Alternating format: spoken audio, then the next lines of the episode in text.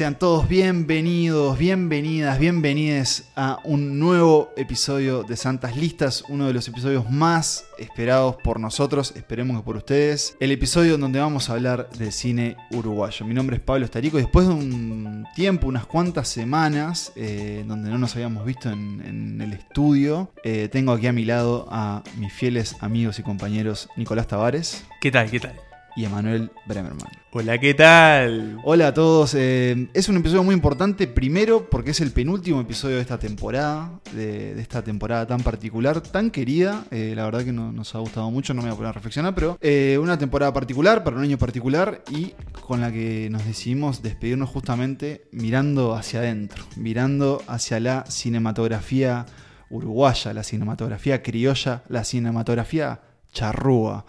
Em, el cine uruguayo es este penúltimo episodio antes de una especie de. Una especie, no, un repaso de lo mejor del año. La lista de las listas. La lista de las listas. Y esta sí que ha sido una lista ambiciosa. Em, ¿Por qué, Nico? Bueno, para empezar, porque es la lista más larga que hemos hecho en la historia de este podcast. Nuestro tope habitual era, cuando hacíamos las listas largas, digamos, era de 10. Esta vez metimos 20 películas, hicimos una selección más larga, en realidad vimos más de 20 eh, pero bueno, las elegidas fueron 20 porque queríamos hacer algo un poquito más eh, representativo y abarcativo, que no es igual eh, universal, no, es todo, digamos, lo que hay del cine uruguayo, lo que pusimos en esta lista, es una lista parcial, digámosle, pero igual queríamos, bueno, que, fuera un poco más grande de lo habitual para, para mirar, para darle un buen vistazo y agarrar la mayor porción posible del cine del país en el que producimos este podcast. Eh, un cine que tiene una relación un poco extraña a veces con el público, que, a veces es como que, lo ignora, pero otras veces lo quiere mucho, es como que depende mucho del caso. Es un cine que tiene también varios reconocimientos internacionales, es un cine que habitualmente en los festivales le suele ir bien. Eh, después está la, discusión de, bueno, si es un cine que se hace para festivales o no, pero esa es otra discusión que no vamos a resolver nosotros hoy y que creo que en realidad es una discusión un poco a veces eh, fútil, pero bueno. Estamos acá para hablar de esta lista que sí, como decía Pablo, es una de las más ambiciosas que, hemos hecho y que creo que también me lleva a la pregunta de cuál es nuestra relación con el cine uruguayo.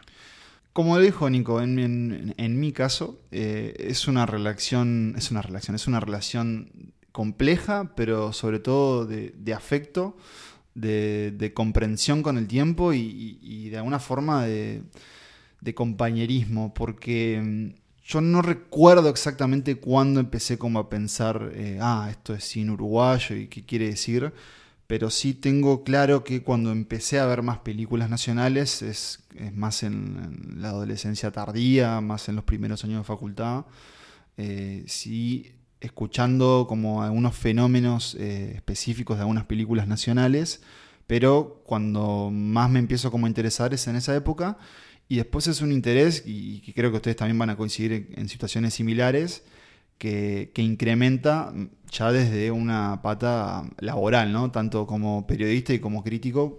Eh, los tres hemos estado cubriendo el cine uruguayo desde, bueno, desde entrevistar directores, desde seguir la evolución de las películas desde que se anuncia un fondo hasta que se estrena. Em, sin más, este año, eh, a través de Polente con la, con la Sala Cita Rosa, hicimos un, podcast con eh, cineastas uruguayos, eh, cineastas desde casa, que lo pueden escuchar, está todo en Spotify. Y, pero claro, yo creo que más en, en, nuestras labores periodísticas es cuando más nos topamos, bueno, justamente con, con los actores, eh, y, no me refiero a, los artistas que actúan frente a cámara, sino los, los que hacen cine uruguayo, tanto directores, eh, productores, eh, qué sé yo, directores de fotografía, y estoy haciendo inclusive hombres y mujeres. ahí es cuando creo que más se, no, sé, se empiezan a, como a, entrelazar más los intereses y el afecto. Y también las decepciones, ¿no? de cosas que no nos gustan. Em, no sé cómo es el caso de ustedes. En, mi caso es bastante similar porque, si bien recuerdo tener algún primer acercamiento en el liceo, algunas películas, como bien dijiste, hay que tener en cuenta que el cine uruguayo muchas veces se habla de esta cuestión de las patriadas, ¿no? Eh, algo que es muy complejo de hacer, muy complicado en, términos económicos, en términos temporales. Las películas suelen llevar, ya las películas suelen llevar mucho tiempo de trabajo. en Uruguay, a veces por una cuestión de, mm, capacidad operativa, incluso eh, se demora un poco más. Eh, entonces hay veces que se habla como esta cuestión de, la patriada. Y en ese sentido hay varias películas en, estas, en esta historia en la que ya hay que decir, nosotros tomamos a partir de los 2000 y vamos a ir hasta el 2019, vamos a dejar afuera los documentales, vamos a hablar solo de ficción. Eh, pero bueno, como decía en esta lista hay varios ejemplos de estas películas que afuera hicieron un montón de ruido y de que en su momento los uruguayos querían ir a las salas para ver de qué se trataba. Así como a golpe de, de, memoria, pienso por ejemplo en El Baño del Papa, una película que va a aparecer acá. Recuerdo haberla visto en el liceo. Recuerdo haber visto también en el liceo Whisky, por ejemplo.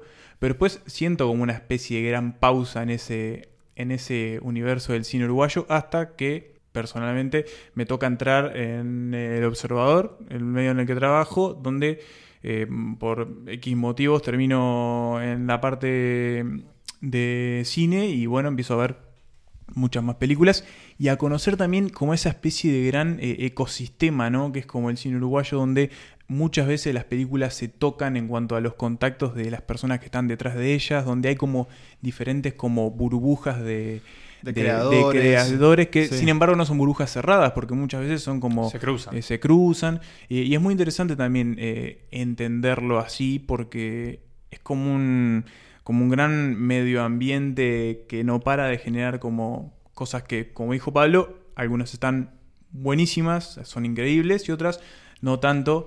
Eh, y bueno, ese más o menos es como mi senda particular. Y en mi caso es algo un poco parecido. Creo que en realidad también hay una cosa de que el cine uruguayo actual y nosotros fuimos como creciendo casi a la par porque el cine uruguayo, así como lo decía Emma, muchas veces son, son patriadas o, esfuerzos casi como impulsos puntuales, ¿no? Muchas veces hay como esa sensación de que las películas uruguayas son como esfuerzos contados, ¿no? que por una cuestión también de, como decía él, de capacidad operativa. También estamos hablando de un país que no generó una, una industria cinematográfica tan estable, así como si por ahí quizás los rodajes publicitarios o, de cortometrajes o de otros tipos de ficción o de documentales, incluso que, esta vez lo dejamos afuera, pero que es un género que acá se produce mucho, eh, sí es más constante, pero quizá el cine de ficción, los largometrajes de ficción, son esfuerzos más puntuales también en parte porque este es un mercado mínimo y cuesta mucho también que las películas recuperen las inversiones, siendo además que las películas son bastante caras de producir, entonces muchas veces depende de fondos estatales o, de o que los festivales incluso también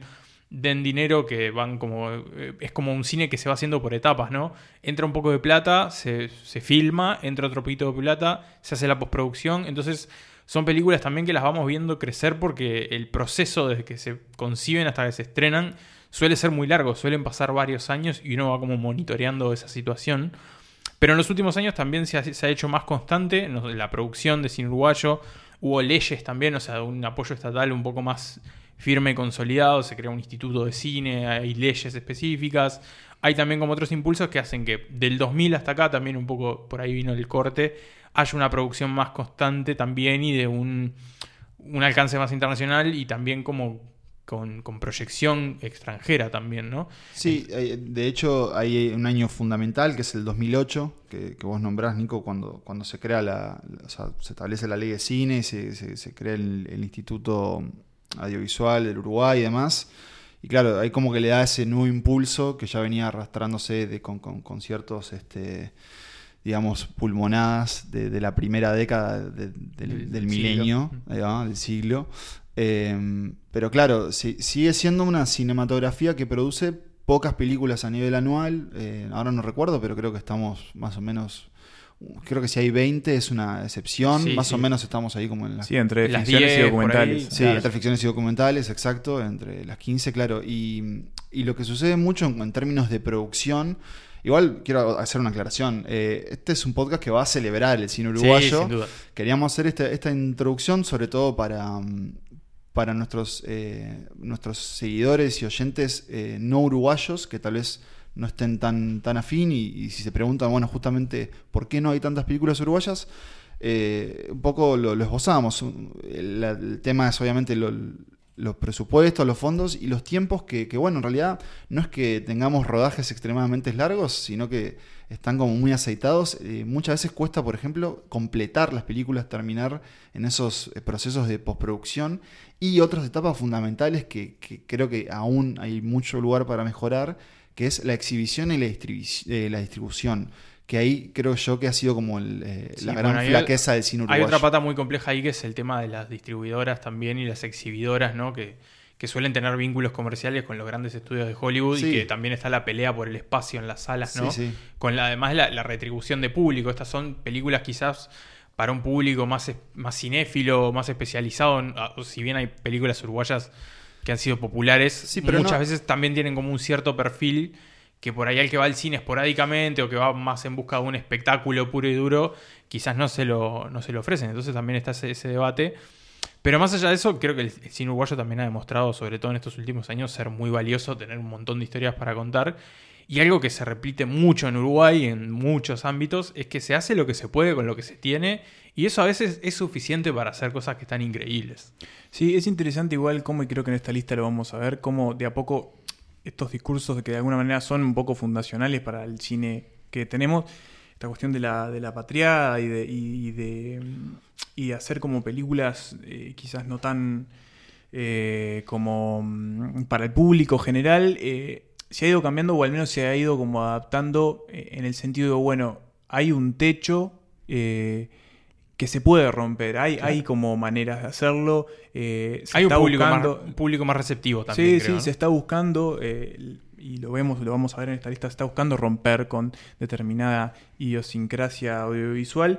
Eh, y creo que, esa, que, esa, constante exploración también habla de, de, un cine de que de alguna manera ha evolucionado y que incluso es espejo para otras, otras realidades que no están tan desarrolladas como están acá, porque aunque no lo parezca, o quizás sí, pero para las personas que no estén tan al tanto del tema, eh, sí se ha desarrollado eh, el cine uruguayo, al menos en cuanto a concepto de eso, y por ejemplo lo ves en eh, países como Paraguay, por ejemplo, que tienen como este, producciones audiovisuales un poco más chicas o es un mercado mucho incluso más chico que el uruguayo y siguen como determinados patrones que se han seguido en, en este país que entonces es lo que de alguna manera también prueba como que estamos como en un camino correcto. Sí, también otro elemento que, ha sido fundamental es, es el, el, mecanismo de coproducciones, eso quiere decir cuando una película cuenta con, más de un país eh, involucrado. Eh, y bueno, lo cierto es que mm, nuestra lista en particular se, se, centra en películas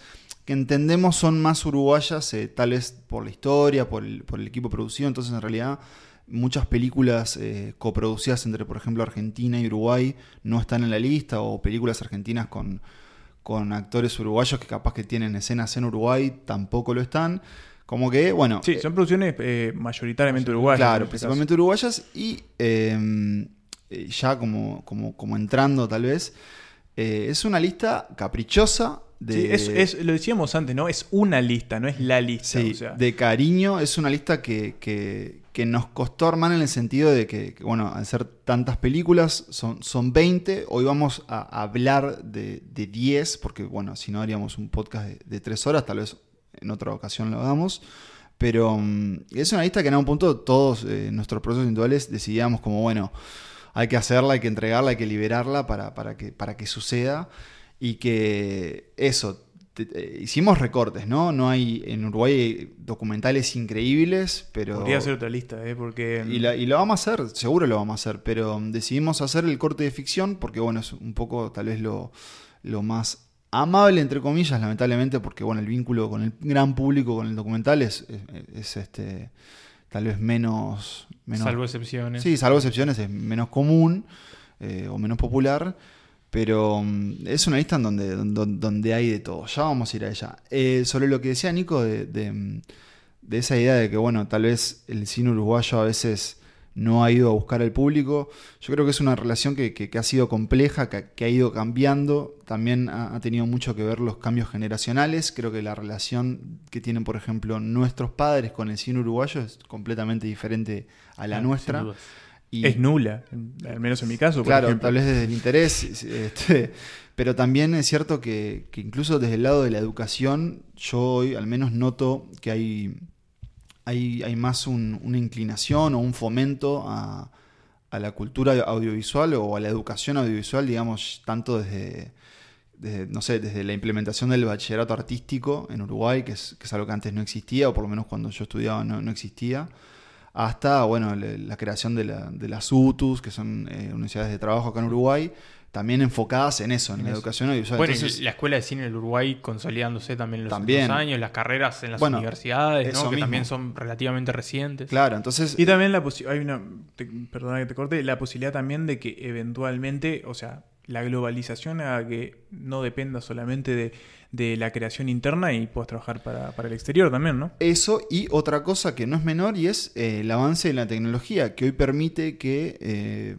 algunos gurises puedan filmar algo con muy buena calidad eh, técnica, eh, también narrativa, pero que antes no se podía porque era muchísimo más caro hacer cine que hoy en día, que es cierto que, bueno, este año lo vimos, o sea, desde películas hechas a través de Zoom, digamos, como que, como que hay, esos cambios tecnológicos han ayudado a que hoy tengamos una, creo que un interés audiovisual más fuerte y que estoy seguro que lo vamos a ir viendo desarrollar a futuro. Igual vamos a dejar nuestras predicciones para, para el final del episodio. Eh, vamos a dividirlo así capaz. Vamos a hacer, tomarnos un, pequeño respiro. Vamos a presentar las 10 películas del puesto número 20 al 11. 11. Y después ahí sí arrancamos con, con el ranking principal. Así que, ¿alguna reflexión final antes de sumergirnos en... en- Ah, yo tenía una, para ver. que me, me acuerde. Em, ¿Saben qué? La voy a dejar para el final. No, sí lo era. Bueno, lo digo ahora. Yo recuerdo que una vez Emanuel eh, estaba, estaba, no, una vez vos publicaste, Emma, creo Sí. que era un día de, A ver. el día de la literatura nacional o algo así, en Uruguay. Mm. Eh, y vos dijiste algo así como, bueno, como la importancia de leer, leer nuestros propios libros. Eh, como, ¿qué, ¿cuál es la importancia? O sea, ¿qué, qué podemos esperar de si alguien no lee su, su propia literatura? Ah, ¿no? recuerdo. Me ¿Qué- parece que era una reflexión de alguien. del- no me acuerdo de quién, pero era algo así como si. eh, eso, como no. Hay que leerse para entenderse. O sea, un país tiene Eso. que leerse para entenderse. Y entiendo dónde va tu. Aplica- tu- sí, sin duda aplica el cine. de que un país tiene que verse para entenderse también, ¿no?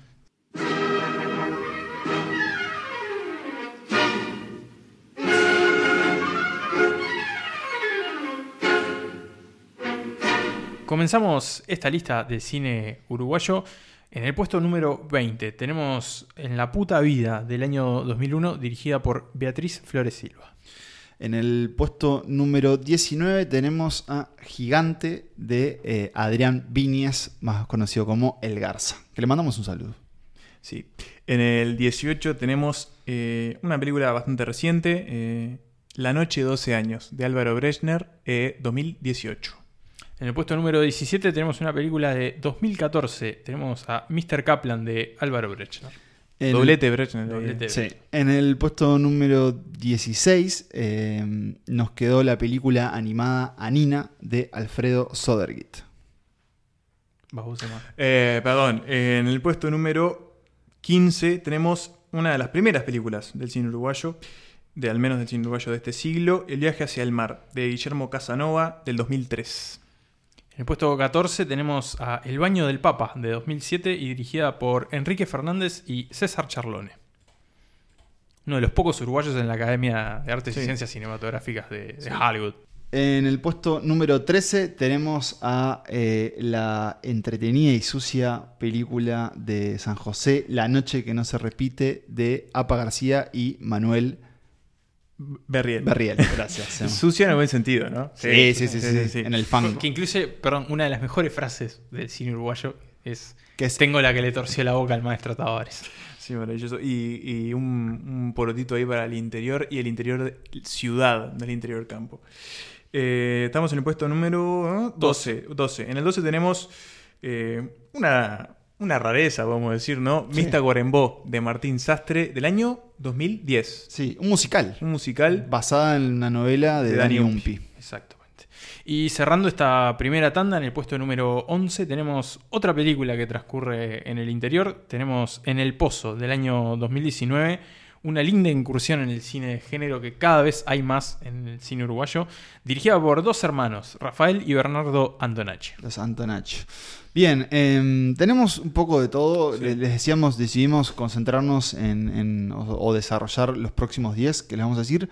Pero la verdad que acá creo que hay como un repaso de todo lo que ha sucedido en, en- en estos 20 años. Y una aclaración que no sé si exactamente si hicimos al principio. Tomamos el 2000, bueno, primero para hacer un corte temporal. Sabemos que hay películas anteriores al 2000. Pero bueno, eh, un poco por, por- por nuestro vínculo con el cine uruguayo, justamente por, por esa infancia y adolescencia empezando a ver esas películas, y también por, por- por cierto desarrollo que se empieza a dar más en esos primeros Sí, años. Una constancia mayor también en la, en la producción. Que de hecho esta tiene como un, un- quizás ese nombre no oficial de nuevo cine uruguayo, ¿no? A partir de, del estreno de, de la película número 20 en la puta vida y otra que, bueno, eventualmente llegará en esta lista. Eso mismo. Bueno, eh, algunas observaciones así a- al voleo. En la puta vida, una película de las más taquilleras en la historia del cine uruguayo. Eh, y que bueno, que hasta el día de hoy sigue siendo muy recordada. De hecho, este año 2020, eh, Cin- Cinemateca exhibió, perdón, el Festival de Tour exhibió una versión, en Cinemateca exhibió, eh, una versión remasterizada de, de En la puta vida. Eh, yo me la perdí, pero me quedé con ganas. Pero bueno, puede que, puede que esté bueno que suceda cuando la vuelvan a dar. Porque también está eso, ¿no? La tecnología avanza y permite como Claro. rever algunas cosas como antes no se podía. Tenemos también, por ejemplo, este, hablábamos de películas que cosechan grandes premios en el exterior. Gigante, la película número 19, ganó el Oso de Plata, si no me acuerdo, en Berlín, ¿no? Sí. La Berlinae.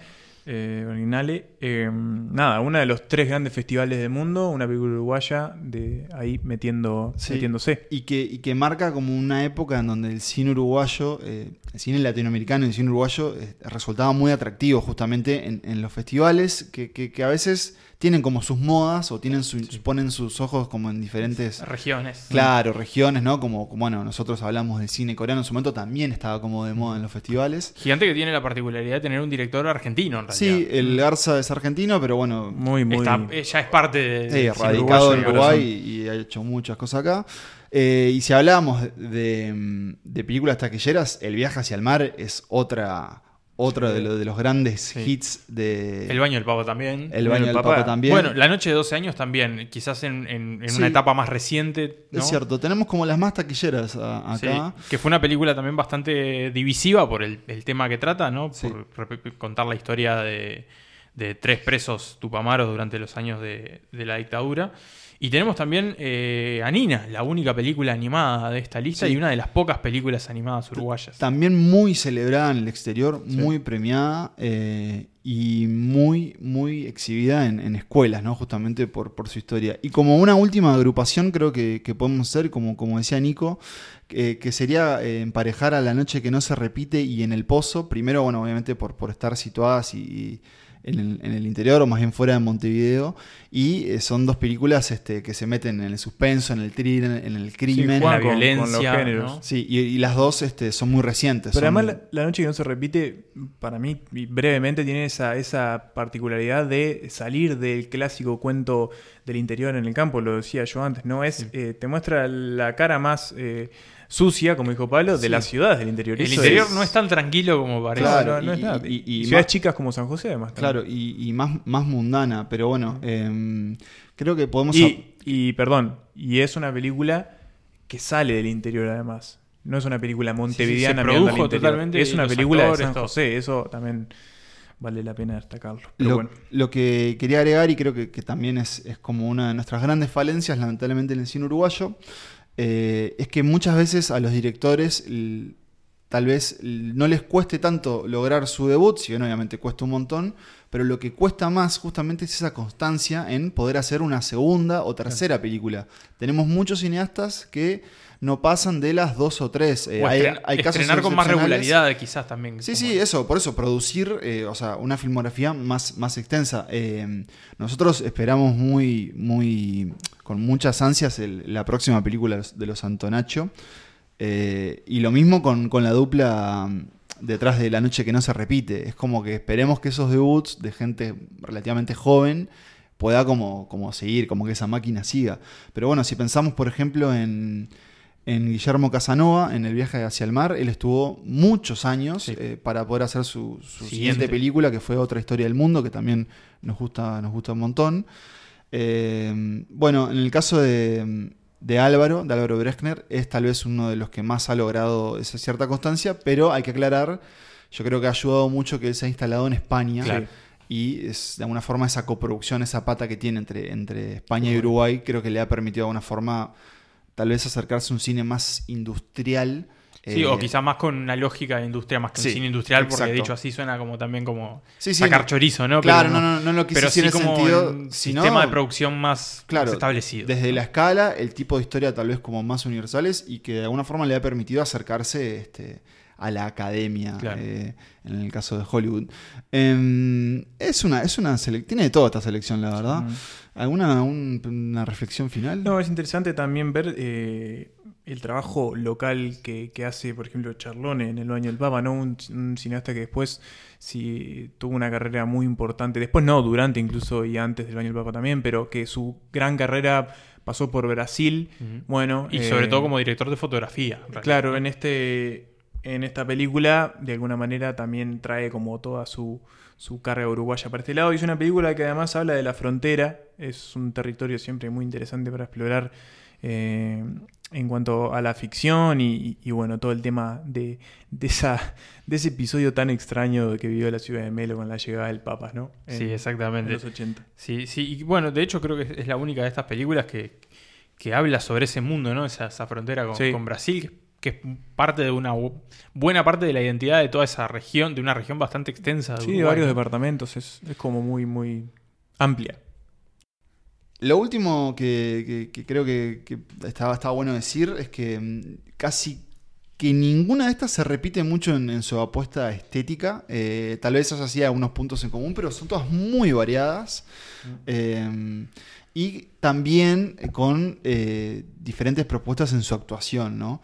Y creo que tal vez es- eso es otro de los elementos que, que darían para analizar más, más en profundidad, que es que nosotros tenemos una gran formación de actores que están más acostumbrados al teatro y que han, y- o sea, han ido descubriendo en el cine otra forma de, de actuar, Claro. ¿no? Actuar frente a cámara no es lo mismo No en lo mismo. Sí, y también se nota, o sea, hay como un cierto, como por decirlo de alguna forma, un pool de actores, ¿no? Que, que muchas veces se repiten también el, en el cine uruguayo, pero que creo que también en los últimos años, en parte por un cambio generacional también, de que entra una nueva camada de, de actores y también un poco porque el, cine empieza a producir con mayor frecuencia, se ha ido diversificando esa lista, eh, que bueno, que ya no es tan reducida como antes y que también aporta nuevas caras y nuevas voces a la, sobre todo a la actuación, ¿no? Que es, es particularmente lo que estábamos hablando. Bien, y como corresponde con, con la tradición de Santa Listas, vamos a escuchar un pequeño extracto de lo que sería la película número 11, que es eh, En el Pozo de los Antonacho, y después sí nos metemos con eh, las 10 películas predilectas de Santas Listas de los últimos 20 años del cine uruguayo. Che, Ulises, ¿se, se animan a, a mandar un video para que venga la flaca esta? ¿Seguro? Una Sí. niña querrá decir. No es una niña. Es una niña. No es una niña. Es una niña, Tola. Ah, loco tarado, sos. Ah, yo soy loco tarado, pero ella es una niña. Bueno, voy, eh. Bueno, Pavo. Estamos acá, eh. Estamos acá todos. Mirá, mirá lo que es esto. Parrilla completa. Heladerita, ahí a media. La cantera, el cielo, tremendo día. ¿Eh? El lago, los cisnes acá. Empezamos esta segunda mitad, el top 10 de la lista de santas listas, justamente sobre el cine uruguayo de los últimos 20 años. Y empezamos con una comedia familiar. Eso, eh, una...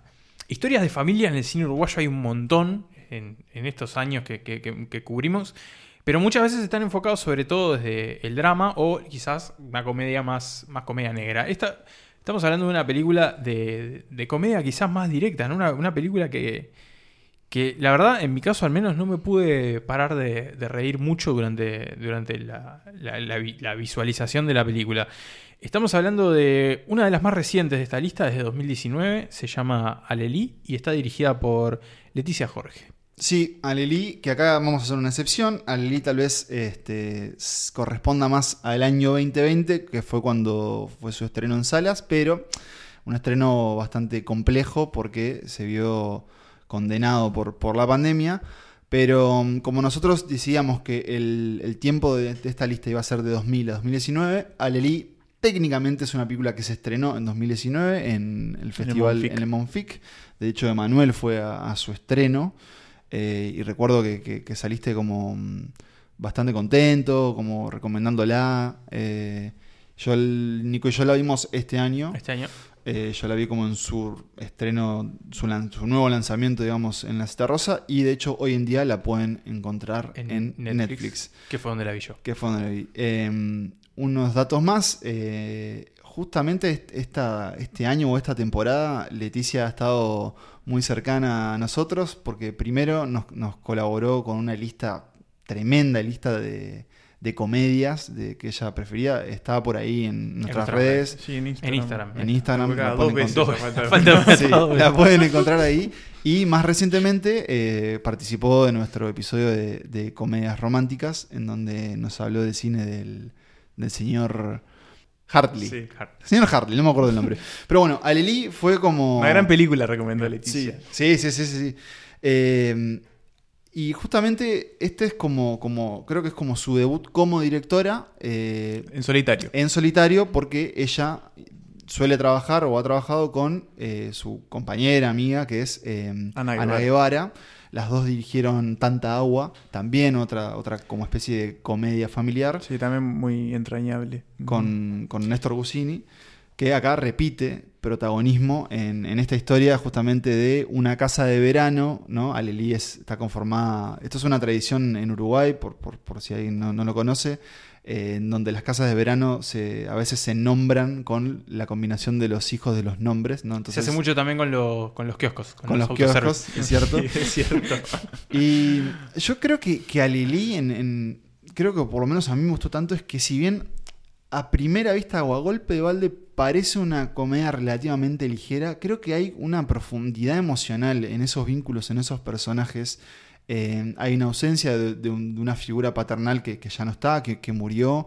Y nos encontramos con una familia, un grupo de hermanos casi como que divididos entre lo que quiere cada uno para ellos. Y bueno, justamente esta casa de verano que reúne eh, como su- sus complejidades emocionales. Pero siento que, que el trabajo de, de perso- o sea, de desarrollo de personaje y de actuación que, que cada uno propuso, tanto Néstor Gusini como eh, Romina Pelufo.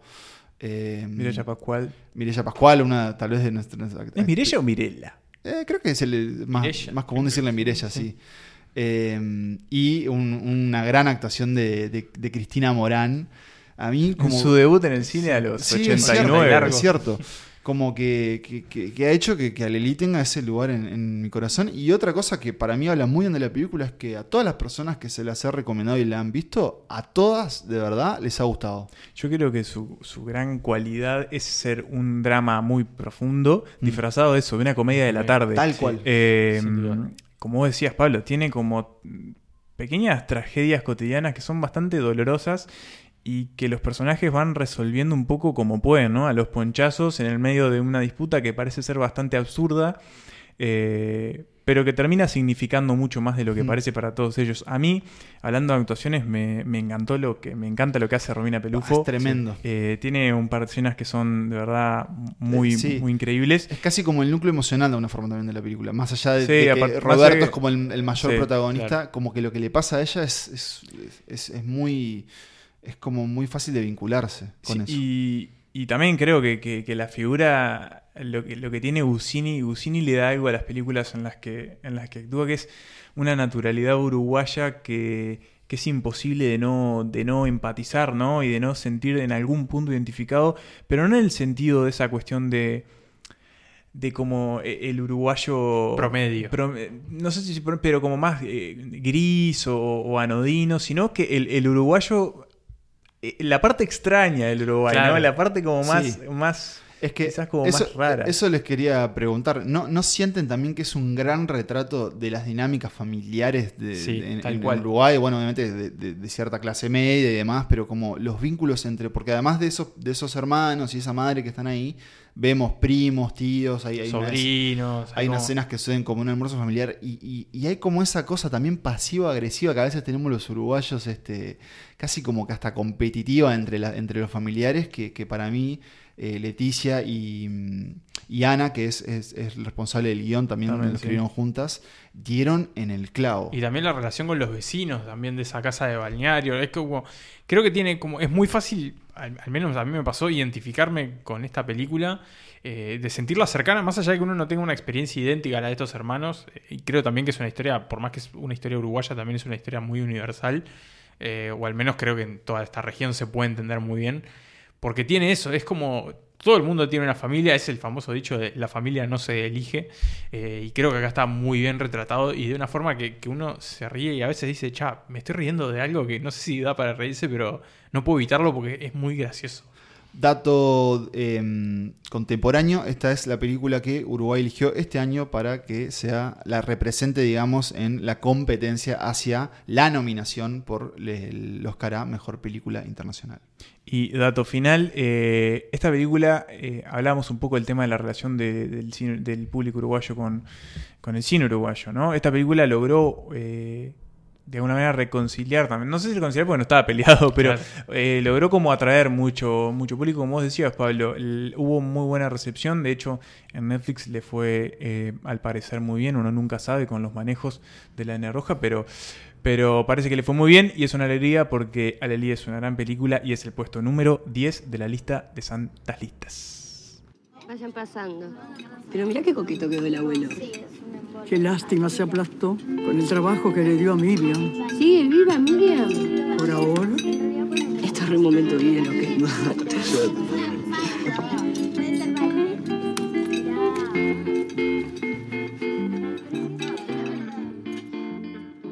En el puesto número 9 tenemos, nos vamos mm, dos pares de años atrás, al 2015, para hablar de la primera película de eh, un par de cineastas también, que para mí está entre lo más prometedor que ha sacado el cine uruguayo en los últimos años, que son Federico Borgia y Guillermo Madeiro. Estamos hablando de Clever. eh, No, perdón, no solo prometedor. Sí, o sí, sea, consolidado. Claro, ya pero que, entiendo lo que decís. De Claro. los que esperamos grandes Sí, cosas más, allá de lo que ya nos dieron. Claro, tienen dos películas ellos, no más. y, un medio, y un mediometraje. Este, pero bueno, Clever es su, por el momento, única ficción largometraje. Es una película muy peculiar. Creo que la palabra que la define es peculiar. Bueno, eh, como decía, es una película que se puede definir como muy peculiar. Estamos hablando, es un padre de familia divorciado, un pelado, como adicto al tuning, porque no puede pensar básicamente en otra cosa. El tuning es, eh, para los que no lo sepan, está... de autos. Sí, modificación de autos, los pintan, nada, les ponen, les abren el caño escape y bueno. No entiendo muy bien la lógica de ese mundo todavía, pero Eh, bueno, es- lo que hace es- es, es un hobby, yo que sé, es gente enchu- que- es enchular. Sí, digamos, pero enchular está, la y lo haces y después, ¿qué haces? Lo Nada. mostrás. y lo mostrás andás en tu auto. y Pero claro. me parece que es un poco más que eso. Y bueno, es como pero- Y una pero- forma de vida. Sí, sin duda. eh, se podría aplicar la misma lógica a la moda, pero en Sí, este puede caso ser. es en auto. Bueno, Eh, el ese tuning. personaje interpretado por Hugo Piccinini. Que, que bueno, en medio de sus crisis familiares, él está como. eh, La película comienza con él eh, en el punto de definición de un divorcio. Pr- Practicante de artes marciales. Practicante de. No, es, es eh, profesor. Profesor. El profesor de. No me acuerdo qué arte marcial ahora, pero. eh, tiene, bueno, un hijo ahí que, bueno, lo están como compartiendo con su ex. Tiene un hijo ahí. no, no, no, que están compartiendo con su ex eh, esposa. Y un día se cruza. Eso, presenta el conflicto. Y un día, eh, después de una noche de, de, de De rock. excesos, de rock, se cruza con un auto que tiene pintado unas llamas. ¿Y qué llamas? ¿Y qué llamas? Y el Perdón, tipo llama dice- el, el término técnico que es fuegos. Sí. Unos Esos fuegos. fuegos. Sí, y le no el animal. Y con unas, eh, unos métodos poco ortodoxos le pregunta al hombre, averigua, dónde le pintaron esos fuegos. Y él le dice que en Las Palmas, un pueblo de donde el diablo perdió el sí. poncho, básicamente. Y allá se va el hombre, el pelado, Clever, a buscar al hombre que le pintó los fuegos para que también le pinte sus fuegos. Yo no sé lo que les pasa a ustedes con Clever. A mí es una película que me encanta. Me parece sumamente graciosa, trágica en algún punto. eh, y con unos personajes que, si no están en el, la lista máxima de los mejores personajes que ha dado este cine, pegan en el palo. Hay algo, mm, no, no de surrealismo, pero sí de, construir ciertos, ciertas ficcionalidades, porque ellos, eh, Borges y Madero, que también son, son guionistas de la película, imaginaron un, un pueblo del interior eh, que no, que Que no no existe. existe. y eh, se animaron a, así a cargarlo de sus propias costumbres, ¿no? Por ejemplo, de... eh, un- Helado de vino. Eso de mismo, vino. un grupo de parroquianos que toma helado de vino. Es, ojo, anotación al pie. Es un pueblo eh, muy jodido. Sí, muy turbio. Sí, sí. Cuidado las tengo, Bueno, y tengo que- la sensación de que ese helado de vino eh, existió. Sí, en algún- eh, hubo una quisieron falsa hacer una, campaña. una- una promoción, sí. Lo que, mm, lo que introduce también, y es algo que ellos después también van a seguir explorando, es eh, de alguna forma cierta revisión de, de las masculinidades, eh, sobre todo en Uruguay, sobre todo de un tipo de, justamente de ese hombre casi como que extra masculino, ¿no? Le gustan los fierros, le gustan Los autos, Bruce los músculos. Claro, los músculos. Y se encuentra con, eh, bueno, el artista detrás de esos fuegos. eh, El campeón del mundo de fisiculturismo, Antonio Osta. eso mismo, eso mismo en, en su, en su debut este, también cinematográfico. Un- uno de los grandes hallazgos de... de- Sí, Bien, y sí, a mí me pareció que es, es- es como- tiene como su propio universo, Clever. Creo que ahí está como su gran mérito. Este pueblo, ¿no? Y estos como estos personajes tan bizarros y, y delirantes. Eh, y creo que ahí está como el, el gran logro. Es una película con un mundo propio que, que al principio es como que no entendés muy bien qué está pasando, pero después que entras eh, te fascina. Creo que ahí es como el, el- el gran- la gran maravilla de Clever, ¿no? Como esta historia absurda y disparatada, pero que, pero que te encanta de cierta forma porque es como que no entendés, pero a la vez decís, esto está buenísimo. Do- dos eh, cosas antes de pasarte la patata, Pablo. Eh, la primera, me olvidé. La segunda... Impresentable. no, la ¿no? primera yo lo siento como un poco un western esta película, ¿no? Tiene Tiene como algo me de gusta. western. Sí, el tipo que llega al Sí, pueblo. que llega al pueblo, el, forastero, pueblo ¿no? lo mira como... ah, Sí. Si cambiamos los, tu- los tuning por caballos. Sí. Eh, y incluso hay una especie de antagonismo con una perso- un personaje en el pueblo que, ¿quién lo protagoniza? Néstor Busini también. Eh, Con una gran peluca. Y otra cosa, que esta película, como dijimos, este, protagonizada por, por, por... Sí, pero por Antonio Osta. Eh, pauta también la segunda película de esta Sí. dupla, que es un documental. No hablamos de documental en esta lista, pero creo que vale la pena mencionar porque se llama El campeón del mundo. Sí. Para mí uno de los grandes documentales que, que se han Sí, y- estrenado este año. Y una de, las grandes películas uruguayas. Unas Creo que estamos todos de acuerdo con eso. Eh, que bueno, básicamente cuenta los- las últimas horas de esta persona eh, de una manera muy, muy, muy impresionante. Ese es como el segundo paso de estos directores luego de Clever y la verdad es lo que nos hace augurarles una carrera muy, muy buena. Sí, ellos hoy están trabajando en proyectos separados, pero bueno, siempre como yendo y viniendo uno con el otro. Eh, yo Clever la vi en el Festival de Punta del Este, así como en, su primera función, y, recuerdo la sensación de, de conversar con, con otros colegas de que no sabíamos mucho cómo reaccionar ante esta película, porque justamente te pasa eso, cuando se viene algo como nuevo, tenés como que dejarlo que te- se asiente. Y tengo que decir que, que- que- que así como me pasó, por ejemplo, con En el Pozo, es una película que te hace pasar calor. Es Sentís el calor que están viviendo Casi como que, que haz lo correcto, ¿no? De Exacto. Spike Lee, tiene algo, tiene algo de eso. ¿Vos le pintaste los fuegos al Paco? Ese fue. Sí, los pinté yo. Acá en el pueblo está muy limitado, ¿viste? Ese es uno de los primeros que hice.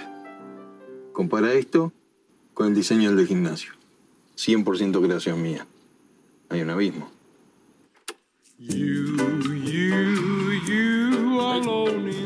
Si Clever proponía una, una especie de desconstrucción de, de la masculinidad a, a puro trapo, digamos, y, y a- con adrenalina, eh, nuestro siguiente puesto, número 8, Los fuegos.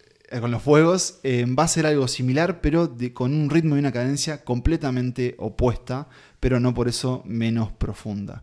Eh, nuestro puesto número 8 es Belmonte, una película de 2018 de Federico Beiroj, El Cote, para los amigos, justamente protagonizada por, por ese director que yo les decía, que es Gonzalo Delgado, quien protagoniza, eh, que encarna al, al personaje Belmonte, que es un artista que está a punto de, de tener una, mm, una especie de, de muestra en el Museo Nacional de Artes Visuales y que también está lidiando con otras cosas en su vida. Por ejemplo, eh, una familia que ya no existe, en este caso él está separado, tiene una hija eh, casi que adolescente, creo que era. Sí, es una No, niña de edad escolar. ah, de edad escolar. Eh, pero su expareja está a punto de, de Tener un hijo con otra persona. Y bueno, y ahí un poco que eso es casi todo lo que pasa con, con Belmonte. Eh, que para mí es una pequeña gran película. Yo quiero, la quiero mucho. Y antes de, de darle la palabra a mis compañeros, Eh, a mí me pareció que esta película yo la vi estando fuera de, de Uruguay y, o sea, viviendo, viviendo en el exterior, y la verdad que la forma que tiene Belmonte, o, o más bien, bueno, Beiroj, de retratar a Montevideo es una de las que a mí más me, me- me conmovió. Es una película que hace un uso de la arquitectura, pero hermoso, que juega mucho justamente en cómo poner a esos personajes eh, dentro de Montevideo y ahí filma, bueno, hay escenas en el Teatro Solís, hay, hay una escena en, en La Rambla con Pedro Dalton que para mí es, Buenísimo. es hermosa también. Y bueno, de hecho hay otro cameo de, un bueno, de uno de los buenos muchachos, ¿no? Que es Marcelo, Marcelo Fernández, hermano de Pedro. Que hace del hermano, de- hermano de, de Belmonte. Belmonte. Eh, y entonces yo como que con esa conjunción de, de una, de una gran actuación, eh, para mí inesperada en el, en el caso de, de Gonzalo, que si bien todos sabemos justamente que él es como uno de los artistas eh, o cineastas más venerados acá en Uruguay, y deja un, un papel muy memorable.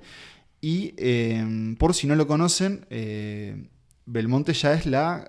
¿Qué número de película? Cuarta. Cuarta película de Beiroj, que es un cineasta que también corresponde como a esa ola que nace en, el 2000, que de nuevo nos adelanto, nos vamos a meter un poco más adelante, y que hoy en día es uno de los directores más prolíficos de, Sí, de hecho, de Uruguay. De, si no, debe ser el que tiene más, si, tal no, vez. si no es el que tiene más, pega en el palo. Debutó con Acné, después filmó otras películas como El Apóstata Y películas de las que ya vamos a hablar. Y otras que las que ya vamos a hablar. Pero, exacto. pero es interesante lo que decías vos, Pablo, al, sobre Clever, de, de la salir de la sala y cómo pensar qué, qué vi y cómo, cómo reaccionar. A mí me pasó un poco con Belmonte. Fue una película que al principio.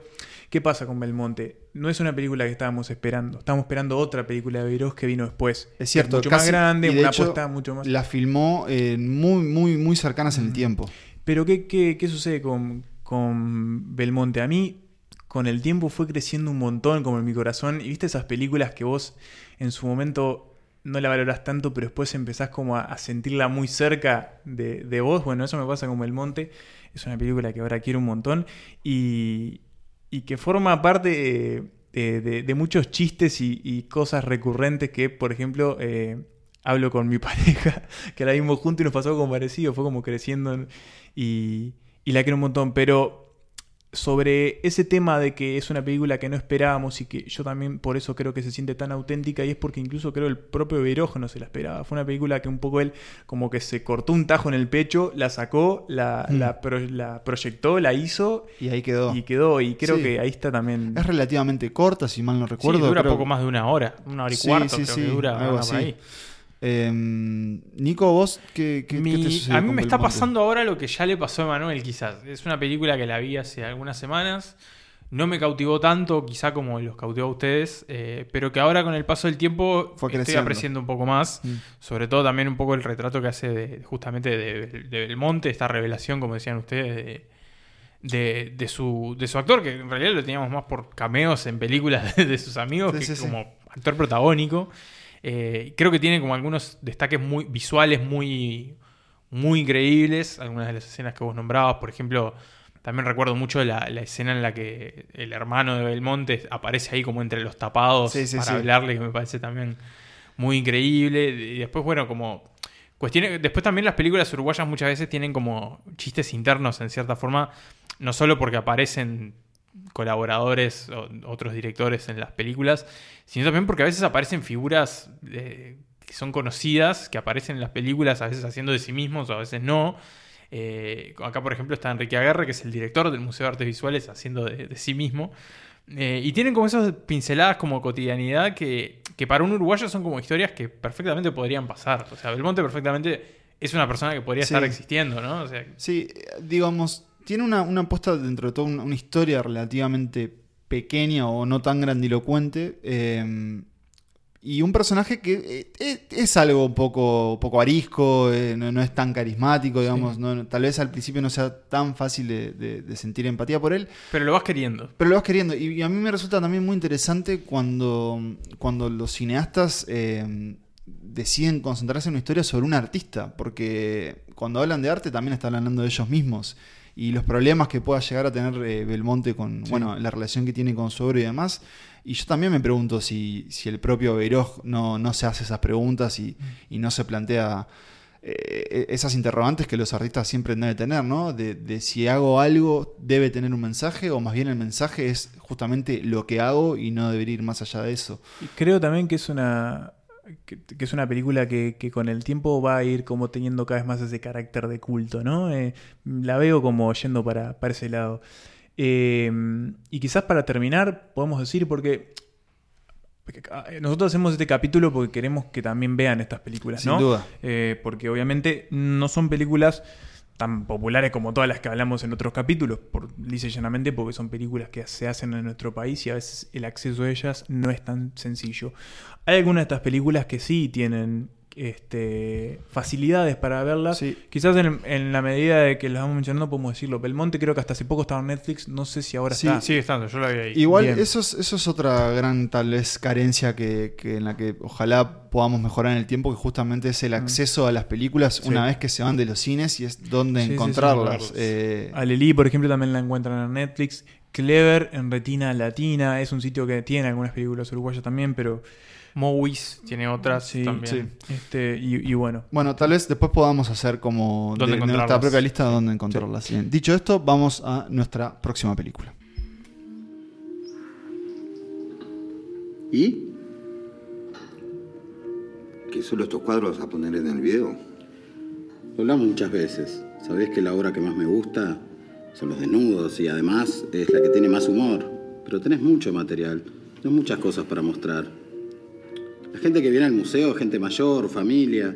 Vos sabés, no querrás estar provocando como hace tiempo venís haciendo. Ya no tenés 20 años, Belmonte, ¿no? Y no, no tengo 20 años, ¿no? En el puesto 7 tenemos una película del año 2009 y una película que has- hasta ahora, al menos en esta lista, hubo algunas muy contadas eh, adaptaciones de, de la literatura uruguaya. Eh, Esta es una de ellas. Estamos hablando de Mal Día para Pescar, como les decía, del año 2009. Es una película dirigida por Álvaro Brechner, que vuelve a aparecer en esta lista después de unos cuantos puestos. Y que adapta un, un cuento, eh, un cuento de Onetti. de Onetti, uno de los autores quizás más, más reconocidos de la literatura uruguaya, y que cuenta la historia de, de un par de sátrapas, digamos, básicamente, ¿no? Eh, un, un hombre, presuntamente un príncipe italiano, el señor Orsini, y, y un campeón, un luchador, un ex campeón mundial de lucha libre del mundo, como del mundo soviético, digamos, que llegan a, a un pueblito, un pueblo del interior uruguayo, dispuestos a, a hacer una exhibición. Básicamente, estos so- son dos hombres que viajan por todo el continente americano, ofreciendo como este show itinerante de básicamente duelo. O sea, básicamente lo que hay que hacer es subirse al ring, pelear con el campeón. Y si le puedes ganar, te llevas un premio en efectivo. El tema es que parece que nadie puede vencer a este campeón. Y bueno, y ahí la cuestión es que llegan a, este pueblito y ahí hay un, quiebre un poco en la, relación de estos dos. Un poco también por lo que va a pasar en el pueblo, la gente a la que van a conocer y el, duelo que se va a establecer en este, en este pueblo con el retador local. Eh, hablaba antes de que Clever me parecía que tenía tintes de western. Para mí, Mal Día para Pescar es el gran western de la, filmo- de la filmografía uruguaya. Eh, tiene algo en la manera en la que estos personajes llegan a este pueblo que, eh, atención, es el pueblo, es Santa María, el pueblo en el que Onetti centra como gran parte de su, de su literatura. Este pueblo ficticio que él creó, que nunca... Nunca está como muy... Donde nunca que- se entiende si, está en Uruguay o está en alguna parte de- del interior de Argentina, pero, pero bueno, tiene como características muy rioplatenses, del interior rioplatense. Eh, y, y lo veo así, son además, eh, creo que es, a mí me encanta eh, el aspecto artístico de esta Mm, película, sí. creo que es una de las películas uruguayas que mejor... eh, como tienen ese, ese, ese apartado. Y además creo que la relación entre estas dos personas es muy interesante. son dos como eh, embaucadores exacto. que a la vez son una especie de desamparados que se necesitan, que se Y se, y se retribuyen odian, pero al mismo tiempo son amigos. y van como evolucionando esa relación hasta, hasta un pico muy emocional. Es una de las pocas películas de este país que me ha dejado Ahí. cerca de Te- la con- lagrimita. ¿eh? Con la perita temblando. Sí, sí, sí. Es, eh, me gusta mucho Mal Día para Pescar. Yo recuerdo a- a- haberla visto en, en el año de, de su estreno, en el 2009, y, y- y recuerdo como pensar que me llamó mucho la atención el tipo de historia que, que proponía. Primero tal vez justamente con, por, por esos dos personajes protagonistas, y acá igual creo que seguimos viendo una tendencia que es que casi todas las historias que tenemos este, son historias masculinas. Exacto. Eh, que eso es algo que hay que ver si, si irá cambiando o no. Pero mm, recuerdo eso y que me llamó mucho la atención, claro, porque tenemos dos protagonistas que, que casi que no, no- casi que no, no, no son actores uruguayos, ¿no? En el caso de Gary Picker y Kouko Ajola, creo que es, o Jouko, eh, son extranjeros y, y entonces es como un vínculo que llama la atención y la llegada de ellos siempre llama la atención. Un, y ahora, un perdón, español y un finlandés. y eso. eh, y ahora que lo pienso, con en relacionado a lo que decías vos, Emma, es una película que cambiando un poco, eh, cambiando, digamos, la, el, el- el seteo histórico, podría perfectamente pertenecer a un capítulo de la balada de Buster Scruggs. Eh, sí, sí. ¿No? Tiene algo, Es que obviamente, tiene eso, esa- ese aire. esa cosa del que llega al pueblo y propone, y propone el espectáculo. claro. Y creo que, que, mm, hacía, aprovechaba muy bien de forma comédica justamente eh, cuando un pueblo chico ve quebrantada su, su, Su paz. su paz, claro, sus- sus tradiciones eh, y las rispideces que eso genera, ¿no? Lo, lo veíamos en Clever y acá de alguna forma tam- también está. Y hay Y- también como hasta una hasta esta cuestión que sobrevuela muchas películas, no sé, pienso, no sé, de, John Ford, ponele, la cuestión del destino, ¿no? De este destino que se viene, se viene, se viene, lo tenés ahí, es a- un lugar, un puerto donde no hay manera de zafar y tenés que llegar como esta cuestión de, del, de- del momento bisagra. Bueno, esta película que juega también, ¿no? Con esa cuestión de llegar a eh, esa como lucha final que al principio vemos como el primer atisbo. Y, y bueno, creo y, que... es- y esa búsqueda de, de la gloria que, que termina en realidad llevándote por un camino casi que de decadencia apabullante, Es ¿no? que, bueno, se va es- Esa lamparita que se va apagando de a poco y en un punto decís, no quiero dejar de ver esto, pero a la vez no puedo. Es que es un gran retrato creo, de la decadencia, de la soledad, como de, de la gloria perdida también, como estos dos hombres que, que supuestamente tienen como un gran pasado y que lo perdieron y que no va a volver, pero están convencidos de que puede volver. Creo que también hay algo de eso. Y como de la fe en el futuro también, incluso no Sí. solo para ellos, sino también para la gente del pueblo, ¿no? Como este Mm. retador y su esposa, que, que son como los que, bueno, quieren cambiar su vida Tal con la ganancia de este Sí. duelo y un Tal poco el- cual. el pueblo que también espera recaudar dinero con ese duelo y es como todo, hay un poco como de, bueno, de, de una esperanza que no se termina de perder, que creo que también es encantador. También eh, creo yo que habla mucho del peso de las narraciones, porque de alguna forma lo, lo que hace él, el, digamos, el manager, es justamente es, tiene que salir a, a pregonar, a vender, ¿no? Este campeón mundial y Sí, como crea el como trabajo de imagen. Claro, es casi como, eh, como, como la magia del circo, digamos. Una cosa que a, a primera vista parece como majestuosa, pero vas atrás de la carpa y, y no hay nada. Y. este, Sí, la ilusión, es como... Claro, creo que, que juega mucho con eso. Está muy bien filmada, además creo que de las tres películas de Brechner que aparecieron en esta lista es la que está mejor filmada. Él filma muy bien, pero acá como que tiene Todavía como más. una, no sé, hay como Tiene un plus. un- un- una como un tino a la hora de dónde poner la cámara y qué cosas mostrar de esta historia que se va también construyendo a varias voces que, que me parece que está como muy espectacular. Bien, me, me dieron ganas de volver a verla. Esta Yo la vi hace, la, ¿La, hace volviste a ver hace poco? No, la vi hace Ah. bastante y, y me gustaría verla. Eso. Yo eh, espero y creo que debe haber envejecido bien. Príncipe. Ah, Heber. Justo venía a agradecerle la nota. Estupenda. Siento informarle que su retador tuvo un problema con la policía, ¿eh? Y por lo que sé va a estar unos días en la comisaría. Pero por suerte hace un rato vino... Adriana. Sí. Sí, claro. Mi amiga Adriana. Nos conocemos. La señorita vino a aceptar el desafío en nombre de su novio. Sí, sí. Yo mismo le dije que viniera. Entonces, ¿usted está de acuerdo? Llegamos a una película quizás la más extraña de esta lista, la más surreal, la que, la que se anima, una de las que se anima a más, me parece, y por eso está bueno que esté acá. Hablamos de Ojos de Madera, una película del 2017 de Roberto Suárez y Germán Tejera. Eh, una película filmada en blanco y negro, protagonizada por César Troncoso, Florencia Zabaleta y Pedro Cruz. Pedro Cruz, que interpreta a un niño que es el protagonista, el personaje a través del cual vemos una realidad bastante distorsionada, con ecos que hacen acordar mucho al cine de Lynch, eh, y que en algún punto te hace replantearte muchas cosas de esto que estoy viendo está pasando o no está pasando.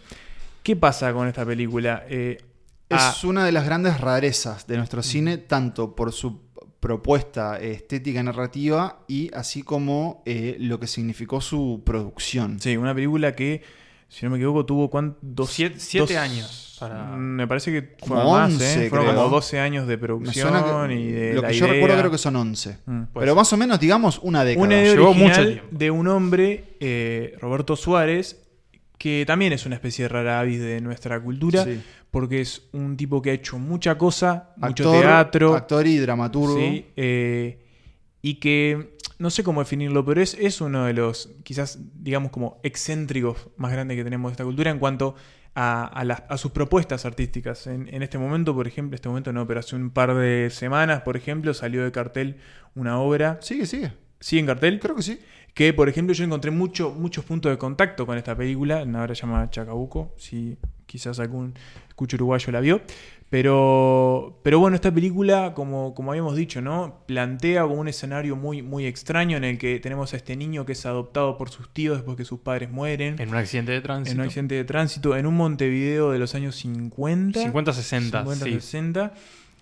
Que en cada rincón hay como figuras amenazantes, este, criaturas o cosas, sombras ominosas que parecen atentar contra la cordura de los personajes y que tiene un final eh, absolutamente estremecedor. Sí, sí, Eh, de- pocos devastador y finales, truculento. pocos finales son más truculentos en la filmografía uruguaya que la de Ojos de Madera.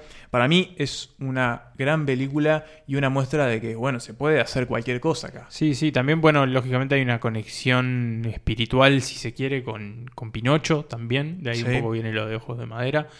Eh, como este niño que no sabe si es real o no, que, que no sabe muy bien qué le va a pasar, dónde está, en qué está. eh, Es muy bueno el trabajo con del quién niño vive. de eh, Pedro Cruz. Sí. Que, que bueno, que hay como un gran conflicto este niño ahí que, que- que la está pasando mal, de verdad la está pasando mal. Eh, hoy, lógicamente, bueno, traumado por, por la muerte de sus padres. Él está con ellos, de hecho, en el momento, en, el, en el accidente. Hay como una cosa como de pesadilla constante, ¿no? Hay como un nerviosismo, una tensión y un miedo constante que no solo lo vive él, sino también lo, lo vivimos nosotros. Creo que el blanco y negro también es una gran decisión porque ayuda mucho en ese sentido. Hay como una cosa como de, de sueño, creo también. Es una película muy breve, es una película que creo que dura un poco más de 60 minutos y, Sí. y- y que sin embargo es como una cosa de... de, de no, no puedo salir de acá, no, puedo, no termina más, de esto no, no- no tengo salida. Y, y después que termina es como que estás, liberás ahí la tensión, pero al mismo tiempo decís, fue una gran experiencia. Creo que, que sí, como vos decías, Emanuel, es una de las más arriesgadas, una de las más extrañas, pero al mismo tiempo también una de las más valiosas del cine uruguayo. Creo que, que es necesario que, que destaquemos y la verdad es que nos gustaría en, todos los puestos creo que de la lista nombrar a varios de los, de los artistas más allá de los directores eh, responsables de, cada una de las películas pero bueno en este caso que mm, creo que es muy meritorio hablar del trabajo de Arauco Hernández en, la dirección de fotografía porque justamente esos 60 y algo pocos de minutos que dura la película en realidad su creación de ambientes eh, genera un manejo del tiempo tan diferente, eso combinado con, con esa fantasía que todo el tiempo está ahí como bordeando el terror, eh, te hace sentir una experiencia muy particular que creo que hacía mucho, tal vez nunca se había visto en, en el cine uruguayo, por eso creo que estaba bueno destacar el- la labor de, de Arauco. Arauco, que es otro de los miembros de esta troupe que de alguna manera atraviesa el cine uruguayo, ¿no? El- la troupe Control Z, Sí. Que bueno, hablaremos Y, eventualmente. y hay que, así como hablábamos eh, de, de Roberto, que tal vez el creador de la, la original, junto a él está Germán Tejera, otro director de, de cine uruguayo que figura como codirector eh, y también creo que encargado del, del montaje. Eh, no, perdón, el montaje lo hizo Guillermo Casanova, lo cual también... Otro eh, nombre. Claro, director de, de Viajes hacia el Mar. Pero bueno, creo que, que ahí Germán este, tomó un poco la aposta en, en- en lo que fue la financiación de esa película, que por suerte fue muy bien recibida cuando, cuando se estrenó. Eh, como que, que creo que todos pudimos apreciar el, el valor de esta gema muy particular.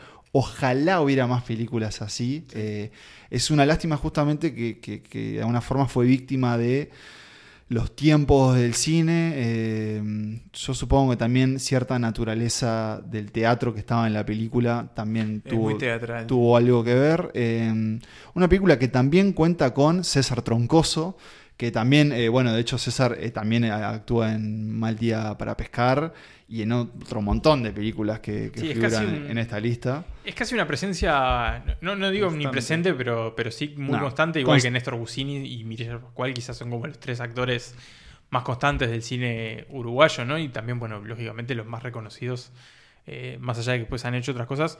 Y Troncoso, quizá también el de mayor proyección internacional, Sí. es un hombre que ha actuado mucho, sobre todo en, en Brasil y en otros países de, de las regiones, quizás, bueno, es sí, nuestro actor con más proyección hoy por hoy, bueno, quizás Natalia Oreiro en Argentina, pero... Sí, bueno, pero, Pero de- bueno, están ya como están más instaladas ya, distintos, claro. claro. Pero sí, yo creo que Ojos de Madera es la prueba ferviente de, de- de cual- de que se le puede demostrar a cualquier persona que diga el cine uruguayo es todo igual. Es, bueno, animate a verla y, Y de hecho lo pueden hacer así. en YouTube, subida por sus propios Dueños. directores eh, durante la pandemia. Sí. En- Tal vez sí se le. Me hubiese- no, no me hubiese gustado, pero es una película que creo que podría haber, eh, podría haber cosechado como un gran reconocimiento internacional. O sea, por ejemplo, me la imagino, eh, qué sé yo, en las redes sociales, en, en Twitter, que se usa mucho como subir cuatro fotogramas de una película. Esta es la película exacta para hacer Sí. eso, ¿no? Para así One como- Perfect Shot. Claro, para ser venerada de esa forma o que figure en una plataforma como, como movie. Se tranquilizó algo Pinocho. Pero ¿cuál no sería su desengaño cuando al tratar de comer se encontró con que el pan era de yeso, el pollo de cartón y los duraznos de cera, aunque todo tan bien hecho que parecía de verdad?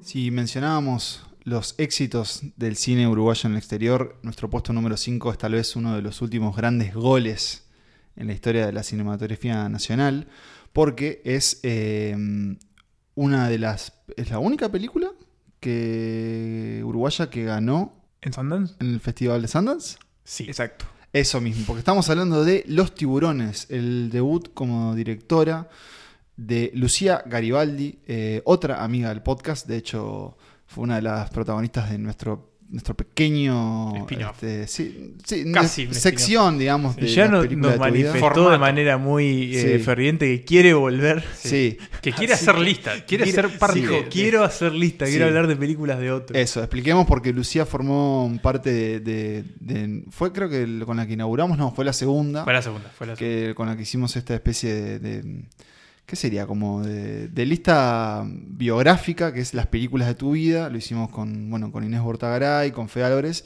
Eh, con Lucía lo hicimos a través de audios, no, no lo grabamos con ella, pero lo vamos a hacer. Y bueno, fue justamente en, en el año que ella eh, debutó Los, Los Tiburones.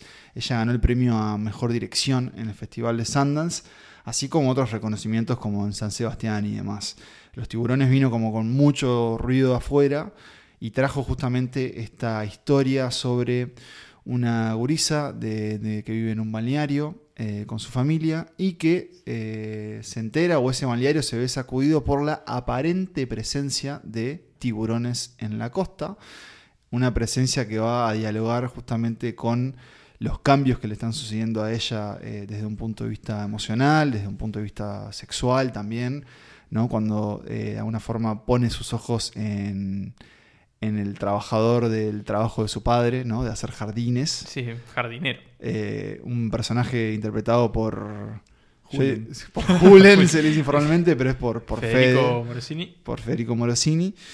Y bueno, para mí esto es uno de los grandes debuts de- del cine uruguayo, sin duda, de, de los últimos años. Eh, o sea, siento que, que Lucía entró con toda la cancha, siguiendo con, con esa eh, analogía futbolística.